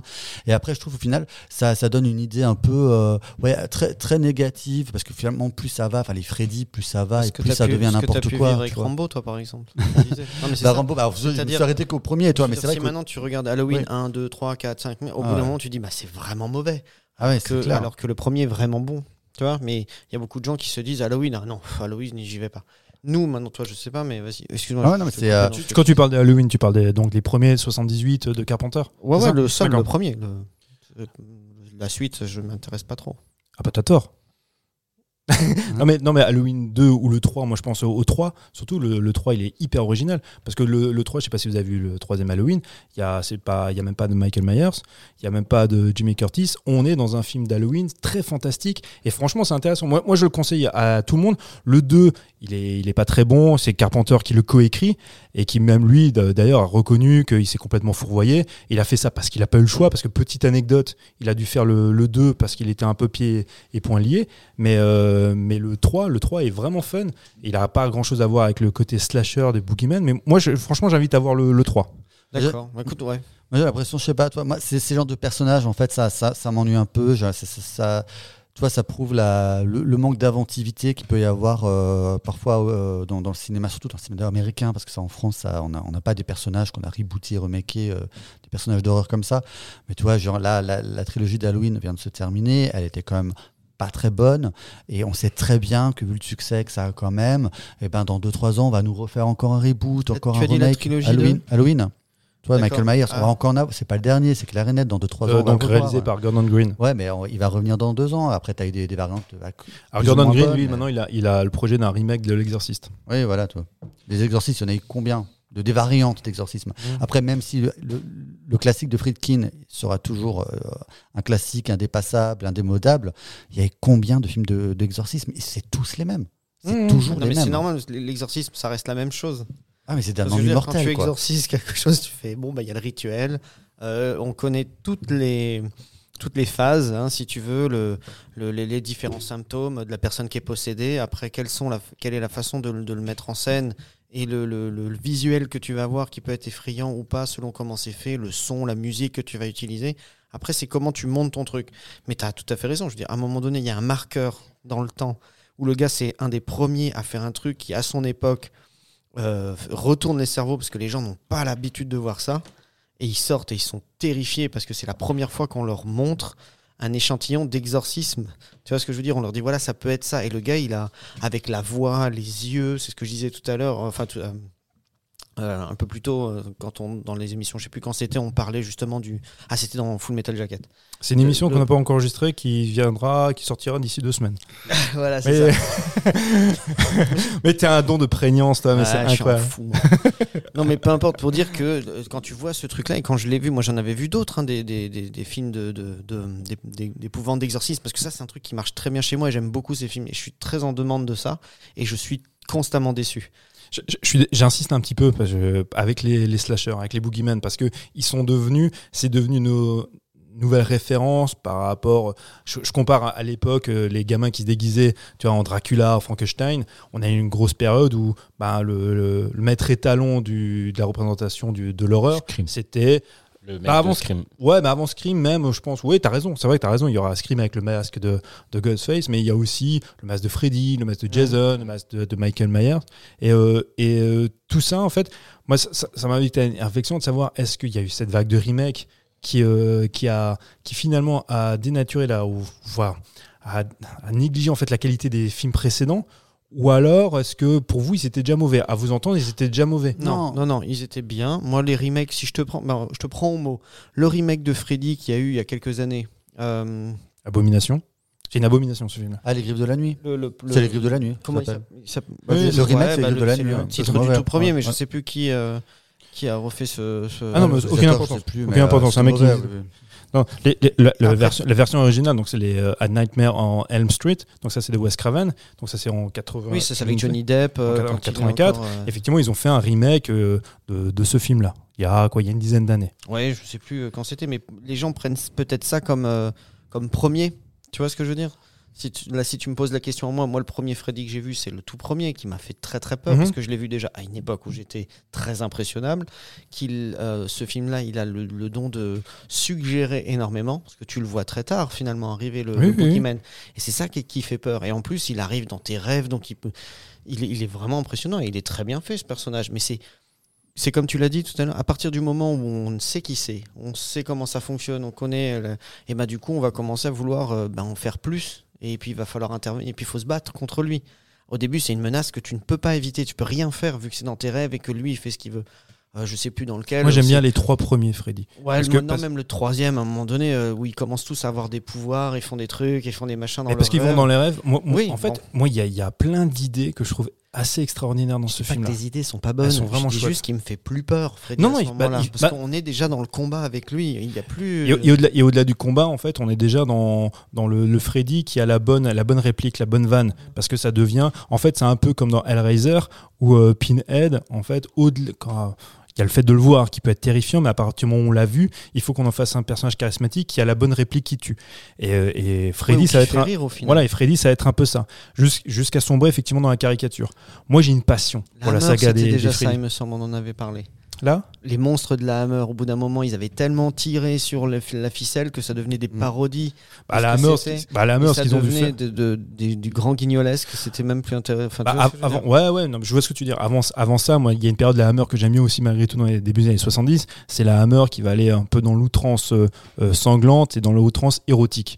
Et ce qui fait que ça rend un petit, ça donne un peu de sel quand même au, au film. Il y a des films que moi je sauve encore au début des années 70 de la Hammer. Mais je comprends ce que tu veux dire. A- Après, ce qui c'est vrai que le, le, le slasher qui était quand même le genre le plus populaire qui faisait déplacer le plus de monde. Les Halloween, les, les, les, les Vendredi 13, les, les Freddy, c'était de d'immenses succès et qui aujourd'hui sont remakés. Donc on voit, tu parlais du succès là, de, de la trilogie de Gordon Green, qui est, qui est pas très bonne et qui pour le coup, par, par contre, c'est pour ça que je parlais de- des films politisés, qui est extrêmement politisé. Pas forcément le 3, mais surtout le 2. Tous, mais, Le euh, 2 est très très politisé. mais je pense qu'on est vraiment dans une euh, vague. J'ai revu, il y a pas- j'ai revu il y a quelques semaines le, le remake de, de Candyman qui était sorti l'année dernière. qui pa- ah, bon, ah, moi personnellement, je l'aime bien aimé Moi, je l'aime bien. Je me Mais après, il y a vraiment, je pense aussi une vibe encore Jordan- très Jordan Peele, façon, les producteurs du film en même temps, mais en- où en effet, tu es à nouveau dans un truc très politisé sur la gentrification, euh, sur, et encore une fois sur le racisme, euh, sur la. Et, et- et moi, et finalement, c'est pas, c'est un film qui est assez assez pauvre en, en, en termes de gore, en, en termes d'horreur, euh, mais, mais que j'aime, moi que j'aime bien. Mais c'est vrai qu'aujourd'hui, ils sont quand même pas mal. Ils, ils essayent, c'est la mouvance. Je pense, moi, c'est la prochaine. on est dans cette mouvance-là où il faut allier l'horreur à la réflexion politique. Et en effet, comme tu disais, les Halloween aussi, c'est hyper politique. Enfin, surtout le. euh, pas trop le premier, je trouve, mais euh, le, le 2, euh, le 2, il est hyper politique. Ça- hein. Donc ça voudrait dire quoi? Ça veut dire que maintenant il y a un cahier des charges et il faut aller, il faut aller cocher ces cases-là. C'est-à-dire il faut à un moment donné avoir une petite critique de la société. Je pense. il faut qu'on- avoir un ce- regard. Mais c'est ce qu'il y avait dans les années 70. En fait, si si je pose la, la question, c'est que en fait, les, les événements euh, sociétaux et politiques actuels nous renvoient en fait aux années 70. Qualitativement, ça n'arrive pas à suivre, mais à mon sens, hein, mais c'est vrai qu'il y a ce même regard-là qu'on n'avait plus, qu'on n'avait pas dans les années 2000-2010 dans le cinéma d'horreur. Il y avait hein, le côté rigolard à cause, grâce ou à cause de Scream. Moi, j'ai beaucoup de difficultés avec, Scream, mais euh, l'arrivée de Scream, c'est en même temps, ça, ça a participé à l'arrivée de l'ironie dans le cinéma d'horreur. C'est du détournement et de l'ironie. Aujourd'hui, on revient à un cinéma d'horreur avec, par exemple, avec les films de Gordon Green. On en pense qu'on veut. Moi, je ne les aime pas tellement, mais il n'empêche que on, retourne, on retrouve des bases des années 70 du cinéma, d'un cinéma d'horreur frontal et politisé. Mais, parce que je pense, tu vois, pour revenir à, comme on disait, toutes ces, toutes ces figures-là très cultissimes, donc comme euh, Freddy, euh, Jason, machin, euh, voilà. Euh, je pense qu'à un moment donné, ils ont quand même été victimes de toutes ces suites et c'est devenu des caricatures, c'est devenu des Ouais, marques. c'est- ce vraiment devenu des marques. À un moment donné, on, a, on est arrivé à un point où on faisait des crossovers de Freddy contre Jason ou de Alien contre Predator, tu vois. Qu'est-ce que vous pensez de- des films qui sont réalisés par Rob Zombie? Quand Rob Zombie fait les remakes J'ai bien aimé moi son remake de Moi, je les trouve géniaux. Moi, les, les deux, les deux hein, et même le deuxième qui est décrié par les Ouais, fans de Halloween, moi, je les trouve vraiment géniaux aussi. là. Tout à l'heure, quand tu m'as dit entre Freddy, je voulais parler des deux. Et je veux dire, voilà, il y en a qui sont bien, il y en a qui sont pas bien. C'est pas le reboot qui me gêne, moi. Quand c'est bien fait, il n'y a pas de problème. Et il fonctionne même très très bien parce que Ah ouais. le, le gamin et tout ce, qui- le- le- la première partie, elle est super bien faite. Mm. Et elle est, quand tu vois le premier, il, il lui a vraiment donné un style d'aujourd'hui et ça fonctionne très bien parce que c'est très bien fait. Mais euh, comme dit, moi aussi, ce, qui- ce que je trouve au bout d'un moment, c'est que quand tu, le, tu, tu connais trop le boogeyman, le boogeyman, il s'appelle le boogeyman, il doit te faire peur. C'est comme quand tu étais petit. Attention, on va le loup, ou je sais pas comment on pouvait l'appeler. Toi, c'était le voisin. Plus comment il s'appelle, mec. On en avait parlé. Bon, peu importe. Nous, c'était. euh, On l'a perdu, on a perdu Mike. Monsieur. Muller, Monsieur Muller. le non, voisin. mais je veux dire, nous, c'était, euh, c'était euh, Monsieur Bloom. Tu vois, c'était un champ, il y avait une cabane en bois. Putain, le mec, c'était juste un truc où il entreposait. Mais on nous avait fait croire tout un truc où il y avait quelqu'un qui habitait là-dedans et puis s'en prenait aux enfants. Et c'était, terrible parce qu'on ne savait pas et on, on- on pouvait imaginer ce qu'on voulait. Et tant qu'on te laisse cette place-là, il n'y a pas de problème. Donc forcément, moi j'ai envie de dire, c'est iné- inéluctable. Quand tu, quand tu le vois trop, quand tu commences à trop en savoir sur le- l'ennemi, la menace, le- ça justement, il ne devient plus une menace si grande que ça. Parce Donc, que tu as les moyens de. Donc Le stop film, au remake et un retour à l'originalité. Bah, si vous pouvez, inventez-nous des nouveaux trucs. Et même si vous utilisez les mêmes mécaniques, mais euh, euh, des nouveaux personnages, ça nous fait du bien. Qu'on sache pas ce qui va se passer, c'est ce que moi j'aime le plus dans un film. Je veux pas savoir, moi. euh, comment je veux battre le truc, je veux voir les gens galérer et avoir peur de lui. Bah voilà, bah en fait c'est très bien, tu me fais aussi ma transition. Je voulais, en fait, la question que je voulais vous poser, c'est pour ça que je vous ai emmené en fait sur le terrain du slasher et de ces fameux boogeyman, c'est depuis quelles sont les nouvelles créatures, les nouveaux boogeymen qu'on a, qui, qui sont venus il y a à peu près 10 ans Est-ce qu'il y a un boogeyman marquant pour vous? Pour moi, je- enfin disons, alors je, je vais pas, non, je vais rien vous dire parce que je veux pas vous orienter, mais en- grosso modo, on va jusqu'aux années 90. Bah, je cite Mike qui me parlait de Scream avec euh, Ghostface. Après ça, après ça, quels sont pour vous les boogeymen, les références en fait horrifiques? Pas forcément un film, mais un personnage. Alors, et ça, alors, il doit être forcément, quand on dit boogeyman, euh, ça peut Il être. n'y a pas de question piège. hein. Il y a- ça peut être, non, il n'y a pas de euh, question piège. hein. Vous me dites, vous, euh, moi, je, moi, je, Mm. je- je- vas-y. Bah, euh, à ce moment-là, enfin, si on parle de Boogeyman qu'on aurait, on aurait revu régulièrement au cinéma. qui- qui- en fait, qui sont des nouveautés, des nouvelles créations et qui sont devenues iconiques. Ben, pour moi, à ce moment-là, c'est donc post, euh, post 90, il y a eu les sauts, tu vois. Ouais. Où on a, ils ont quand même, il y en a eu, je sais pas, 8, ou 9, je sais plus combien il y en a eu. Trop. Euh, il y en a eu trop, hein. Après, finalement, Il y en a moi, encore un, d'ailleurs, qui va sortir À part le premier et le 3, je crois que je les aime pas. hein. Ah, le 3 est Euh, très gore, il est fun. ouais, il est fun, ouais. Je dis quand ils sont Euh, arrivés je à pense Saw que le, personnage, s'arrêter. le personnage de Jigsaw, en effet, c'est un personnage qui est devenu iconique. Mhm, C'est-à-dire que mhm. les, les- les- les gens se faisaient vraiment, la- ils, ont, ils se faisaient toute, euh, toute la, euh, toutes- tous les films, ils regardaient les, les 8-9, c'est c'est devenu un personnage culte qui est aujourd'hui à la façon de Freddy, etc., qu'ils ont déjà rebooté, qu'ils ont fait un remake ou un reboot avec Spiral, là, qui apparemment est très très mauvais. Euh, et ils vont encore en faire un, un prochainement. Ça, c'est voilà, c'est, je pense que c'est un des Boogeyman les plus marquants pour moi des Ouais. années 2000. Mhm. Et euh, malgré lui, parce que je trouve que le premier était incroyable. Le premier film, la, la fin, moi je l'avais pas vu venir. Enfin, moi j'ai encore, je me vois encore la, la- la gueule ouverte avec le, quand, quand il se lève à la fin. Et on se dit putain, il était là, il était dans la même pièce que depuis le départ. Et il s'est gargarisé de tout ça. Je trouvais ça incroyable. Et après, je trouve qu'il est, devenu euh, pareil. C'est comme souvent, on tire sur la corde, on tire sur la corde.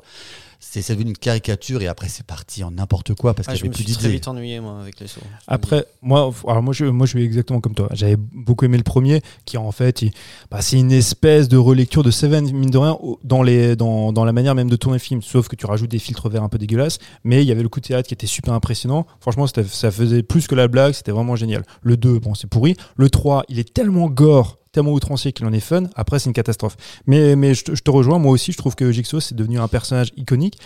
J'en vois aussi, moi, un autre, alors qui a eu un succès moins, c'est dans Jeepers Creepers. Oui, C'est aussi fait. un personnage euh, qui est devenu iconique à la fin des années 2000. Et puis on a eu toute cette vague de la J-horror aussi. La J-horror. Ouais, bah, tu sais, les rings, tu vois, les, Ah, les le-. Donc cette, cette figure iconique, c'est de, de la nana avec les cheveux noirs qui lui tombent. The euh. Hein? The Grudge. The Grudge, voilà. tu- ces films-là de, ou de, de- de cette nana avec les cheveux noirs qui tombent sur, Ouais, sur la tronche, habillée en blanc. Ça, ça fait. Moi, quand tu. Les trois là que je viens de citer, pour moi, c'est les dernières trois grandes figures un peu iconiques qui sont survenues dans les années, Ouais. euh, fin des années 90, Moi, j'ai- 10, 2000. J'ai d'autres idées encore hein, qui sont arrivées euh, justement dans ces. euh, dans- enfin, je vais dire 20 dernières années, parce que je sais plus quand est sorti le premier, mais. euh, où le premier m'a marqué parce qu'il n'était pas trop mal, que c'était un nouveau personnage et qu'en plus. Son aspect fonctionnait et puis la façon dont ils l'ont amené c'était pas trop mal mais encore une fois après ils ont fait des suites Vas-y, dis-nous, c'est est- quoi Il y a trop de suspense. Bah, il y avait le monstre d'Insidious je sais plus Ouais. comment il s'appelle mais Ouais. euh, le premier film le premier visuel le truc en plus ça me ça fonctionnait bien avec moi ça me faisait C'est euh, peur Blumhouse d'ailleurs, je crois. Ah, c'est possible je, je- là je pourrais pas te dire Je crois, Euh, ouais, ouais. C'est, bon, c'est- non, c'est les productions James Wan aussi.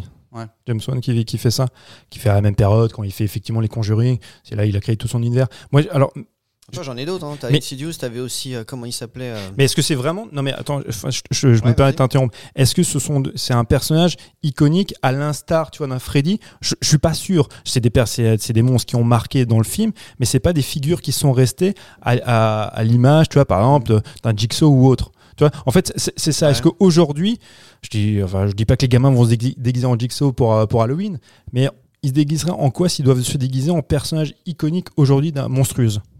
Nouveau, tu veux dire Ouais, ouais, donc, euh, des, comme dit, ah, jusqu'aux années 90, on, on est, on a toujours eu les mêmes personnages. Si je, si je pose cette question-là, c'est malgré les trois qu'on vient de citer, on se retrouve encore avec une vague de remake, parce que mine de rien, on n'a pas réussi peut-être à révolutionner et à faire évoluer le genre horrifique et surtout la figure archétypale du, du bah, maléfique. Ouais, je vois ce que tu veux dire. Tu Bah, après, je, je reconnais peut-être que c'est pas évident de faire euh, mieux, parce que déjà, on n'a pas tout fait, mais on a fait beaucoup, beaucoup, beaucoup de choses avant. Donc, de faire mieux, de réinventer, c'est pas évident. On, est, on va toujours retomber dans quelque chose. Regarde, si par exemple, bah, on parlait des clowns, tu vois. Euh, le clown, le- alors moi, je connais pas tous les films de clowns. Mais le clown le plus effrayant et le plus connu, ça restait, je pense, celui de Stephen King, donc de ça. Mhm. Euh, là, il y a quelques temps, euh, il y a des mecs qui ont essayé de faire avec euh, quelque chose avec le Terrifier et qui le- le- l'image, elle était vraiment effrayante. Mais bon, apparemment les films, Moi, j'ai vu que le premier qui m'a ouais, qui m'a ouais, comme m'a je te laissé dis, un peu de deux- marbre. Bah, le deuxième est actuellement au box-office américain, ça marche plutôt Oui, oui, bien. oui. hein. Ouais, beaucoup, mais moi je l'ai vu et il est, il est, il a quand même un pied dans le, dans, dans, la comédie, dans l'humour et à un moment donné c'est c'est très particulier. Puis en plus, bon bref, je, Il, il a accompagné, comme toujours dans ce type de film, par une réputation qui voudrait que les gens se sentent mal dans la salle de cinéma, qu'ils vomissent, enfin les trucs Ah ouais, habituels qu'on entend sûr, depuis, depuis mecs, 20 ans. euh, Ils avaient déjà ça pour Titan quand je l'ai vu. Je l'ai ouais, Ah, mais ils avaient ça pour Rec à l'époque, ils avaient- ça fait 20 ans qu'on. ouais, c'est un peu putaclic quand même. je pense, Complètement. vois. Oui, oui, Ouais, c'est pour faire de la pub, pour dire à chaque fois quand tu regardes euh, les films d'horreur, ils vont toujours, ils vont toujours dire, ils vont toujours- sur tout- chaque bande annonce, c'est le film qui a le, plus horrible de les tous gens les sont temps, évanouis. les gens sortent, Évanouis, euh, les, les gens, les gens vomissent. Mais ça, c'est oui, c'est hyper marketing, ça marche vachement bien. Comme à un moment donné, tu avais toute une mouvance, ça se fait moins maintenant, je trouvais. Mais tu sais où ils filmaient pour les bandes annonces, ils filmaient les salles, salles, les ouais, ce qu'ils avaient fait spectateurs, pour Rec parce qu'ils avaient peur. Et, et puis pour. euh, Paranormal Activity, des choses comme ça, tu vois. Et euh, après, je trouvais, ça, je trouvais ça plutôt efficace parce qu'au final, déjà, pour le coup, parce que souvent on reproche aux bandes annonces de trop en montrer, tu ne montrais pas grand chose. C'est très malin, malin. c'est extrêmement malin. Et euh, en, ouais, en termes de campagne. C'est extrêmement malin, mais c'est aussi extrêmement déceptif. Si- Parce que ouais. quand tu vois le résultat. Il y a, Sinister m'avait bien. euh, alors moi j'ai, le 1. ouais, moi j'ai bien aimé le 1. Oui, le vachement. bien. Moi, alors très honnêtement, le premier Sinister, alors je me demande si je l'avais pas, je l'avais pas raconté comme anecdote l'an dernier Halloween. Je l'ai vu seul dans une salle de cinéma, il y avait personne, c'était la séance de 22 heures. Ça doit être. euh, Je vous promets des films d'horreur, j'en ai bouffé un. Je suis pas très impressionnable. Euh, je faisais pas ma fière. Sans déconner, je faisais pas ma fière sur mon siège. Il y a des séquences où j'étais pas bien du tout. Mais- Parce que j'étais en plus dans une certaine ambiance. Vraiment. Tu vois. Je l'ai revu par la suite. Ça m'a pas fait le même effet du tout. Ah ouais. Il y avait Ah. plus la surprise, il y avait plus tout ça. Mais dans la salle de cinéma, quand j'étais tout seul, j'étais pas fier. Moi, j'ai toujours aussi peur de celui-là. Enfin, le, le 2 est très pourri, mais le premier, je l'aime beaucoup parce que pour le coup, en effet, je trouve que le Boogeyman. Ah, il, est terrifiant. Il est terrifiant. Il, est très, peur. il est très bien amené en plus. Parce que, il- il- en fait, là où ils sont malins, c'est qu'il a réussi à jouer sur cette, sur cette notion de clair-obscur, où il apparaît, mais il n'est pas vraiment là. Et des fois, il apparaît frontalement, mais pas trop longtemps. Ouais, puis Et- il, est pas, si marqué que ça au final. Non, tu non, mais, mais en fait, il, en fait, il, il a en- juste le, le visage de la représentation du mal tel que tu pourrais l'avoir quand tu rêves. Tu vois, quand tu, Un peu quand tu- flou comme ça. voilà, c'est ça. Ah, Il y a un côté un peu nébuleux, un peu, on- tu vois, c'est pas très net, mais ça reste quand même extrêmement terrifiant. Moi, effectivement, c'est un film qui m'avait beaucoup marqué. Il y a un genre qu'on a, dont qu'on n'a pas vraiment évoqué, euh, qui avait fait alors, Flores à un moment donné, euh, point, ça était vraiment l'overdose. C'est le phone footage, Oui. dont Rec en fait partie également. Enfin, Ça a commencé plus ou moins, on va dire, avec Blair Witch. J'allais dire avec Blair. Witch, qui Ouais, a ouais, été un énorme succès. Et, euh, Blair Witch, et par- c'est que Blair Witch et Paranormal Activity qui sont un peu dans, dans, dans ce truc de la, de la finalement un, de un film vraiment très- vraiment peu cher, la, la, la caméra, tout ça. C'est- je crois que c'est les films parmi les films les plus rentables de tous les temps parce que ça a Mhm. coûté que dalle. hein. Mais le fun footage, ah oui, il y a vraiment eu euh, toute une toute une vague autour de ça. En effet, après il y a eu Rec, tout ça. Mais après, je pense qu'ils ont, c'est pareil, ça a été un, un effet de mode. C'est-à-dire que ça a marché au départ parce que y a, voilà, ta, ta compagnie, tu étais au plus près des personnages, tu avais un peu ce côté réaliste, on a retrouvé la cassette, et regarde ce qui s'est passé, et la caméra qui bouge. Alors parfois, ça, ça bougeait jusqu'à, pour le coup, jusqu'à te faire gerber, mais c'était Mm. pas pour les mêmes raisons, c'est pas parce que tu avais peur. Et, euh, mais je trouve que ça a été, ça, ça, ça s'est vite, euh, c'est vite retombé comme un soufflet, mine Ouais, de ça a rien. été Ça a long, vite lassé. hein. Mais ça a quand même été long parce que tu as quand même eu beaucoup, beaucoup de films. Et comme tu le disais, comme c'était peu cher, et ben n'importe quel euh, tu vois, euh, kidam Ouais. venir avec son caméscope et puis faire un fond de Si footage. t'as une bonne idée, tu fais un truc bien. Et, ce- et ce qu'il y a, c'est que le fond de footage, en fait, ben, le, la- le type même du fond de footage, en fait, la- la- le, le genre, s'est décliné dans d'autres euh, types de films, pas forcément dans le film euh, d'épouvante, parce qu'on a eu même bah, des films de guerre qui ont employé ce, peu ce système-là. Il y, a eu- il y a eu plein de films qui se sont dit, bah, eh, si on faisait une caméra portée, qu'on gigote et qu'on donne l'impression qu'on a retrouvé les bandes, alors que pour rappel, euh, notre maître à tour Ryo Dato qui fait Cannibal Holocaust, c'est un petit peu la même chose. C'est un peu ça aussi. On retrouve des bandes et on, reg- et on regarde le film qui a- tel qu'il a été tourné. Tu vois. Euh, dans Cannibal Holocaust, c'est avec le tortue là? Oui. Alors, je veux- je- alors, si on en parle, je vais quand même raconter. C'est euh, que c'est le film le plus répugnant, mais le plus révoltant au monde. Mais vraiment, c'est le, je pense, c'est un, des seuls films au monde que j'ai pas réussi à regarder jusqu'au bout, parce qu'en fait, mon, quand mon copain, qui est un film de, qui est un fan de films d'horreur, euh, m'a dit tiens, va- je- tu l'as jamais vu, on va te faire regarder Cannibal Holocaust. Je regardais ça, je me disais, c'est quand même assez. D'abord, je vois les, euh, le singe, une sorte avec un singe qui meurt, pareil, enfin qui tue, machin. Et après, je vois cette scène avec la tortue. Et en fait, déjà, ça, me- ça me dégoûtait. J'ai vraiment du mal avec la torture animale. Et en fait, euh, je disais, putain, mais ça paraît vraiment. Ça fait vrai, quoi, c'est dégueulasse et tout. Et moi, je ne connaissais pas en voyant le film, je ne savais pas que ce que je voyais, j'étais en Ouais. train d'ar- j'étais en train d'assister à un snuff movie animalier. Voilà. Mm. Et ça m'a révolté. Mais vraiment, on je me souviens qu'on s'est pris la tête, je lui ai pris la tête et je lui ai dit, mais tu me balances ce, ce film, ça, ça ne reste pas chez moi. Il l'a toujours, mais je, ne veux plus jamais regarder cette horreur. C'est une honte absolue. Je ne, voilà, je ne cautionne pas ce film et ce réalisateur, c'est un dégueulasse. Voilà. Donc ça fait partie en fait de toute cette mouvance du cinéma italien, du cinéma de, de cannibale, euh, dont effectivement, bah, tu avais Green Inferno, tu avais. il y, a, bon, y a Lenzi, il y a, y plein de cinéastes italiens qui ont fait des, films de cannibale, dont le plus connu reste effectivement euh, Cannibal Holocaust, euh, qui finalement, on- en fait, on s'en rend souvent compte, c'est un film culte dont tout le monde parle, mais que peu de gens finalement ont vu. Il y a de moins en moins de gens qui voient ce film-là. Très honnêtement, euh, tu enlèves les séquences de, de, de meurtres d'animaux, le film a mal vieilli. Il y a beaucoup de scènes gore, tu vois, qui ont vraiment très mal vieilli, mais il y a toujours cet aspect un peu craspec, un peu dégueulasse qui fait, qui fait quand même son petit effet. Mais ça te. Enfin. Voilà, enfin, c'est désolé de rester là-dessus, mais quand tu le regardes, donc toi, ça t'arrive peut-être à le regarder quelques fois parce que tu l'aimes bien, mais ça te dérange pas de voir que. Si, si, si. En plus, je crois qu'ils ont, y a ils ont je crois, tourné la scène deux fois. Je crois qu'il y a deux pauvres tortues qui n'ont rien demandé et qui se font dépecer à l'écran.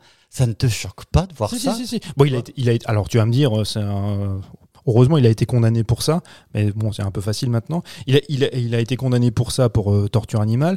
Il a dû se présenter par contre au, tribunal pour euh, bien prouver que les comédiens étaient encore vivants, parce qu'on l'avait effectivement accusé que c'était un snuff movie, pour vous dire à quel point le truc était allé, était allé loin à l'époque. Et, euh, mais effectivement, c'est resté comme un film culte. Il faut, il faut savoir, on en a beaucoup parlé quand on parlait du cinéma italien. Les Italiens ont fait des films extrêmement outranciers, très gore, un peu cul, dans les années 70-80. Ben, parce que ça fait partie de ces fameux Filoni. tu avais un film qui marchait, ben, après, avec un, peu de pognon, tu faisais tout et n'importe quoi. Mais bon, ça reste des films plutôt cultes. Euh, on va juste on va clore sur toute la partie en film des films tu d'époque. Je veux juste revenir rapidement sur les derniers films que vous avez vus qui vous ont marqué, que vous avez aimé ou non. Euh, on avait parlé avec, euh, avec euh, Jules, on avait parlé du film euh, Barbarian. Ce film-là, tu l'as vu, hein, qui est sorti Ouais, très ouais, récemment, très qui est sur. Disney+, de Zach Krieger. Qu'est-ce que t'en penses? Qu'est-ce que tu peux nous dire sur ce film-là? Est-ce que c'est bien, c'est pas bien, ça vaut le coup? Euh, honnêtement, euh, regardez-le, clairement. Euh, par contre, enfin clairement, oui, ces derniers temps, j'ai du mal à trouver des bons films d'horreur, moi. Donc du coup, quand tu trouves un truc qui est pas trop mal, pourquoi pas? Après, comme je dit, je le scinderai en plusieurs parties. J'ai plus aimé le début que la fin. Parce que voilà, je veux pas en trop en dire parce que je- j'aimerais pas enlever la moindre surprise à qui que ce soit. Mais euh, j'ai trouvé en tout cas le, le- je, je sais pas combien de temps ça fait. Si je dirais je dirais qu'il y a trois des tiers et je dirais que les deux premiers tiers je- j'ai vraiment beaucoup aimé et le troisième tiers un peu moins. Parmi les derniers films donc euh, type euh, horreur, c'est celui qui sort du lot. Euh, je peux pas dire ça parce qu'il y a, il y a un autre film qui m'intéresse énormément et que je pense encore un peu meilleur que celui-ci dans les derniers sortis. euh, Qui est X. X de Ty West, Ouais, ouais, ouais. Celui-ci, c'est vraiment mon préféré de ces derniers temps-là.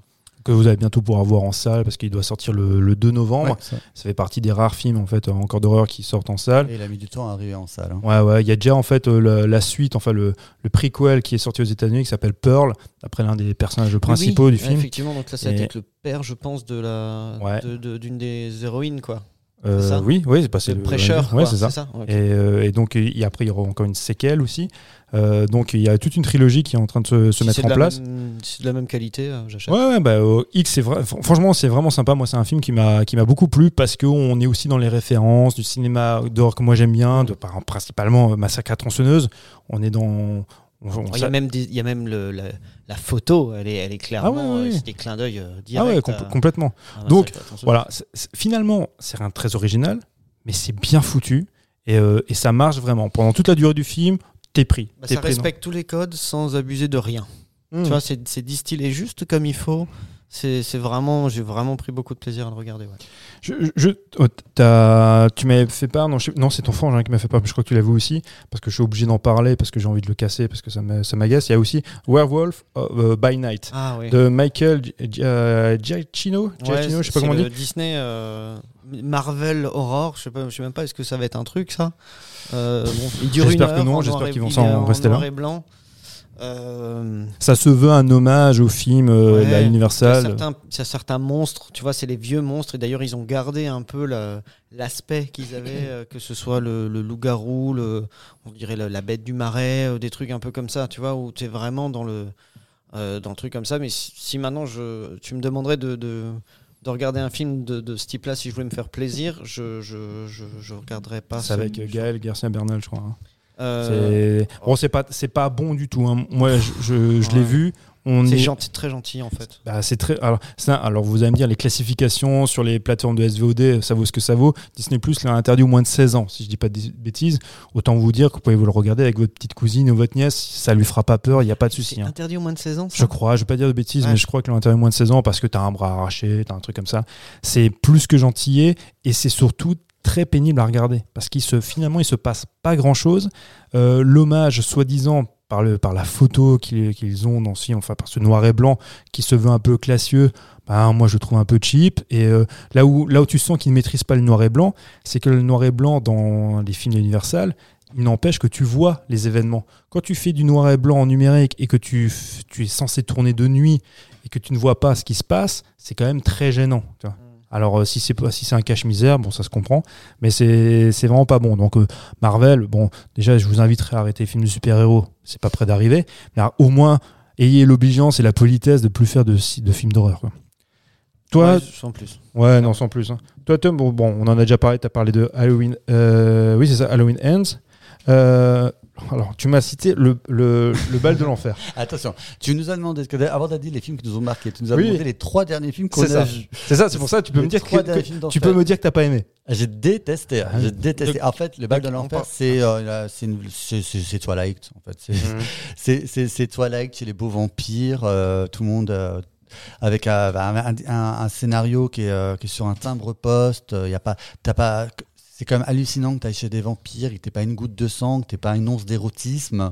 Le, euh, le, le héros qui est censé être le, euh, un genre de Dracula moderne à la, voilà, à la- la- le, le charisme d'une endive, c'est euh, c'est vraiment c'est très très mauvais. C'est vraiment du, euh, c'est vraiment pour les ados quoi. C'est et même c'est on est même en dessous de- du nouveau Netflix donc c'est dire. Mais oui, je me suis je suis allé m'infliger ça. Parce que du coup, tu m'as dit, donc Halloween Ends, bon, t'as pas aimé. Le bal de l'enfer, encore aimé. pire. Tu m'as dit Esther 2, les origines. Vous en avez parlé Tu dans en avais parlé. cœur. Ça, t'en avais parlé Ça, j'en avais parlé parce que pour le coup, je l'avais trouvé plutôt malin. Mm. Euh, je trouvais que euh, Esther, toi, c'était un de ces films à l'époque, donc en 2009, qui pour le coup ne s'inscrivait ben, difficilement dans un. C'était difficile de le, de le mettre dans un genre au final parce que c'est pas vraiment. C'est quoi C'est un thriller, mais c'est pas, pas vraiment. Est-ce que c'est un film d'horreur? Pas vraiment. C'est euh, voilà. C'est un. un- je trouve qu'ils ont réussi à construire un, personnage assez euh, assez dingue, assez psychopathe. Et la, et la suite, comme je vous l'avais dit, était assez maligne parce que, bon, une fois que le, le, pro- le procédé était vanté à la fin du premier, donc on sait qu'en fait cette petite fille est une adulte, ils arrivaient à. ils ont réussi- je me suis dit, oulala, ils vont la faire revenir ça va être exactement la même histoire alors qu'on connaît déjà le secret, donc il n'y a aucun intérêt. Et finalement, ils trouvent une manière assez euh, maligne de la faire revenir et de justifier le- aussi bah, le fait que la- l'actrice avait vieilli entre temps. Est-ce que tu as eu peur? Non, ça fait pas peur. Là, on est fait quand même peur. plus sur un thriller quand même. D'accord. Alors moi, je vais vous faire peur, mes chers auditeurs, parce que vous allez entendre une voix que vous n'avez pas entendue depuis une heure. Je vais interroger Mike. parce que Mike, bon, on m'avait parlé de Saw, mais sur les films récents, Il aime pas les films d'horreur aussi. mais il m'a pas donné de films récents. Ah, mais attends, attends, laisse-moi juste finir. Par contre, il y a Léo qui nous avait pas donné parmi les derniers grands films d'horreur qu'elle a aimé et qu'elle a vu. Elle a vu Les yeux sans visage de Georges Franju, on en a déjà parlé. et comme Faut le Mike, regarder, et comme Mike l'a vu également, ça me donne juste l'occasion d'entendre sa voix au moins une minute pour me dire qu'il a aimé le film. C'est le, c'est un vieux film en noir et blanc, ça, c'est ça les yeux De Georges les- Franju. Ah voilà, je m'en rappelle plus. Merci pour ton Mais intervention. non, mais alors, Mais si, tu te souviens, en plus, on en a parlé lors d'une émission précédente. On a vu lors du festival du film fantastique. Donc avec Pierre Brasseur et cette jeune fille qui, euh, qui n'a plus de visage mais qui porte un masque Ah blanc. oui, ben oui, Moi, j'ai beaucoup aimé.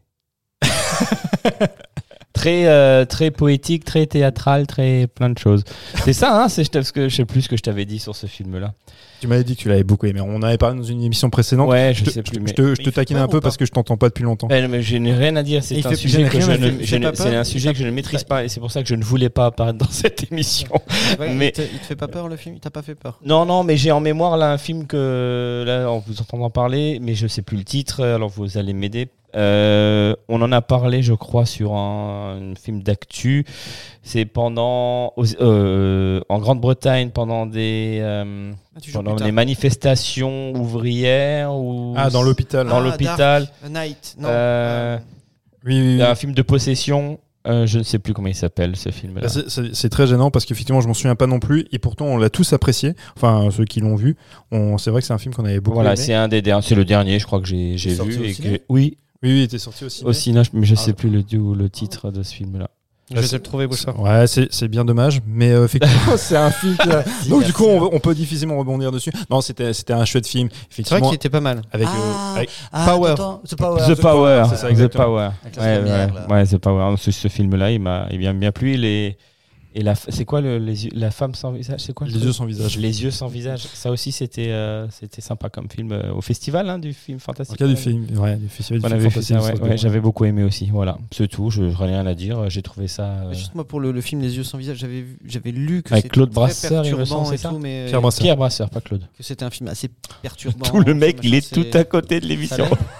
Oui, oui, ça- ça- alors, en fait, on a parlé dans une émission précédente. En fait, c'est compliqué parce que je me souviens, par exemple, à côté de nous, il y avait des gens qui ricanaient un petit peu parce qu'il y a certaines choses qui ont un peu vieilli, mais par contre, il y a les, les- il y a des éléments euh, horrifiques, mais aussi des éléments poétiques. Je pense que quand tu parles de la poésie du film, c'est surtout à la fin. À la a un fin, côté un peu- voilà, un euh, côté un peu ça, gothique, un peu de qui est, qui est très très beau. Mais il y a aussi cette, en fait, il y a ce visage, ce visage en fait qui porte un, bah, un passif avec ce, ce masque blanc Ce en fait, masque, hein, il est très réussi. et qui est très réussi et qui effectivement est très angoissant parce que voilà, parce qu'il bah, parce qu'il est, trait, il est vierge de toute voilà, euh. il est vierge de toute émotion et, euh, et il y a ce personnage en fait, ce physique très frêle de cette jeune fille avec ce visage-là, il y a quelque chose de très très impressionnant et très angoissant. Et on en parlait la dernière fois, c'est que ça, il y a des choses qui fonctionnent très bien, c'est qu'en fait, il y a cette, euh, bah, ils font cette chirurgie sur, euh, sur le visage, ils lui retirent son visage, les, les, l'élément gore, en fait, bah, aujourd'hui fon- encore fonctionne. Ouais, c'est C'est vrai ça. On était, on ne s'est pas dit, ah, ça fait cheap. Comme je le disais la dernière fois dans l'émission, ça aurait fait cheap, à mon sens, si ça avait été tourné en couleur. Tu vois Là, c'est en noir et blanc. voilà, là, comme c'est en noir et blanc, c'est un beau noir et blanc. Quand il découpe ce visage-là et qu'il le retire, donc on est vraiment un peu dans volte-face, tu vois, Ouais, j'allais dire. et ben ça marche vraiment bien. Sans déconner, hein, ça, je trouve ça très oui, bien. c'est vrai. C'est vrai. Et c'est- la preuve, une fois de plus, que les effets en dur, les, les, euh, les SFX, quand ils sont réussis, c'est quand même beaucoup plus classe que des putains de- d'effets spéciaux numériques pour certaines choses. hein. Parce que je veux pas dire, le numérique, ça peut être très bien pour des paysages, ça peut être très bien pour plein plein de trucs. Mais dans le gore, Mhm. il faut quelque chose de viscéral, il faut quelque chose d'organique, il faut que tu aies l'impression de toucher la chose. Ah, faut qu'il y ait de la barbaque. Exactement. Et là, ça marche. toi. Dans ce film-là, ça marche. Donc, c'est un beau film. Il y a des choses qui ont un peu vieilli, malgré tout, par rapport, voilà, on en parlait la dernière fois, par rapport à ces- des réflexions de certains personnages, l'écriture de certains personnages. On est quand même dans les années 60. On est à un côté un peu très villageois, très, Très théâtral aussi dans l'interprétation. Ouais, pour certains, oui, pour certains, ouais, effectivement. Mais, euh, mais ça marche très bien. Bon, si euh, je- si Claude Brasseur joue aussi dedans, hein, d'ailleurs. hein. Oui, C'était le flic, ouais, c'est ce que c'est ça, j'avais en mémoire. euh, je voulais, ça fait, j'en ai entendu parler. mais je pense que c'est suite au festoche euh, il y a pas longtemps, et je, j'avais regardé. Je voulais voir un petit peu de quoi ça parlait sur euh, sur YouTube, et il est en entier euh, sur YouTube, euh, visionnable en très bonne qualité en français. Euh, Ah, Les yeux sans visage Ouais. de Frangé ouais, ouais. Donc, bah, euh, Si vous avez l'occasion de le voir, euh, regardez-le. c'est C'est clair. c'est un classique et c'est vraiment un chouette film.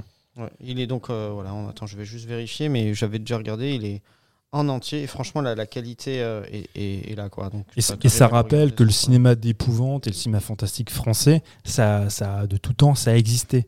Déjà dans les années 60, il y en avait. Et euh, ce sont des films qui ont, été, qui ont eu une grande influence sur d'autres cinéastes. Là, quand je, avant, quand je- j'ai cité euh, Volteface, c'est pas anodin. Parce qu'on sait, John Woo l'a vu, tu vois, Les yeux sans visage. Ce sont des films qui ont, qui ont marqué le- leur Mhm. époque et de leur empreinte ont marqué le, le cinéma mondial.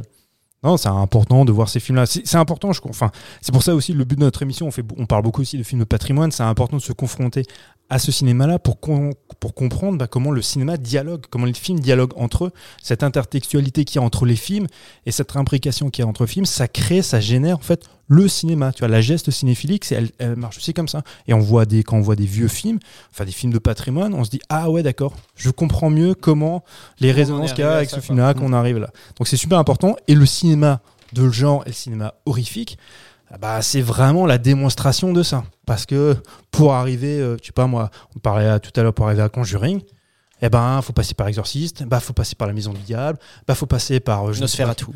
Voilà, faut, faut passer par tous ces films-là, mais clairement. Donc, c'est super intéressant. N'est-ce pas, Mike? Tout à fait. Très intéressant. Euh, on, doit, on, doit, on doit y aller là. bah, pour, pour ma part, c'est pour ma part, c'est bon. C'est bon. Moi, je suis, je suis content d'avoir pu échanger avec vous parce qu'en même temps, on a pris, j'ai appris des trucs avec vous, donc c'est chouette. Écoute, Ouais. ravi de t'avoir instruit. Avant qu'on finisse, est-ce que je peux vous demander quelque chose? Dernière chose, je vous laisse. Ravi de t'avoir Je- instruit, mais ça quel va aller- non, fripouille non, mais celui-là. ça va, J'adore faire ça, mais ça va aller vite. J'ai dit, Est-ce que vous seriez d'accord pour l'année prochaine euh, faire en sorte qu'on on se prenne un peu en avant, s'il vous plaît? Et j'aimerais bien réussir à faire ça avec vous, c'est-à-dire de se faire euh, un petit un petit enduro euh, film, que ce soit bah, par exemple pour Halloween, film d'horreur, mais on essaye de se prendre vraiment.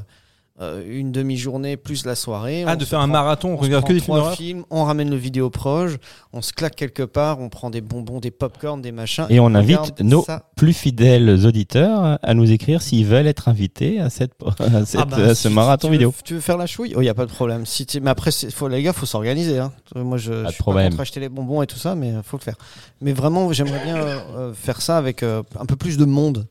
Parce que oh, j'aime bien échanger. Déjà, avec Lolo, on aime bien échanger pendant les films. C'est obligatoire, tu vois. Quand on rigole, quand on a peur, quand on a un truc, et ça aide à. à- là, on a regardé X. Il y a tellement de moments où on s'est regardé, on était tellement satisfaits, tu vois, l'un et l'autre. Et j'aimerais bien euh, partager ça aussi euh, avec vous. Donc, du coup, je vous Tu veux regarder X avec nous. D'accord. Ah. c'est pas, tout à fait ce que j'ai demandé. mais je pense que, grosso modo, on pourra réécouter les bandes et on aura compris. Mais vous êtes d'accord? On est d'accord. On est d'accord. Ah, on est d'accord, Vous êtes obligé, ouais. engagé. On est Ouvrez. engagé. Alors, j'ai un couteau. Si vous pouvez présenter Ouais, vos c'est pommes ça. de On fait un pacte de sang. c'est ça. Voilà. Ok, bah en tout cas pour moi c'est bon. C'est bon pour vous, c'est bon pour toi, tu n'as plus rien à rajouter? Non, non, non. C'était très, instru- Très instructif, et très ouais, ouais. instructif. Truc de Je, je retiendrai pas tout, hein, mais euh, c'était très intéressant.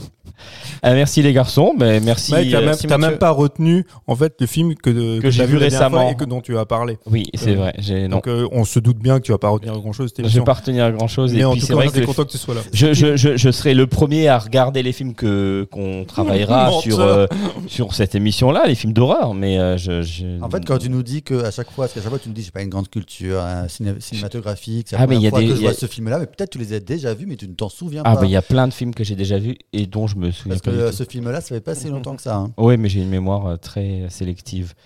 Et euh, voilà. Bref, en tout cas, merci de m'avoir écouté. C'était un plaisir d'animer cette émission. Euh,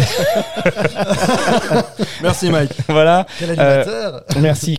Donc, euh, la semaine prochaine, il me semble, euh, ou dans 15 jours, vous aurez droit à un épisode de Full Metal Jacket. On parlera d'un Full Metal Jacket. Euh, film de Stanley Kubrick. Alors, ben, rendez-vous sur toutes vos plateformes, la plateforme préférée. Rendez-vous sur Facebook, Instagram. Et puis, en attendant de se retrouver dans vos écouteurs, on vous souhaite une belle semaine. Ciao, ciao. Ciao ciao.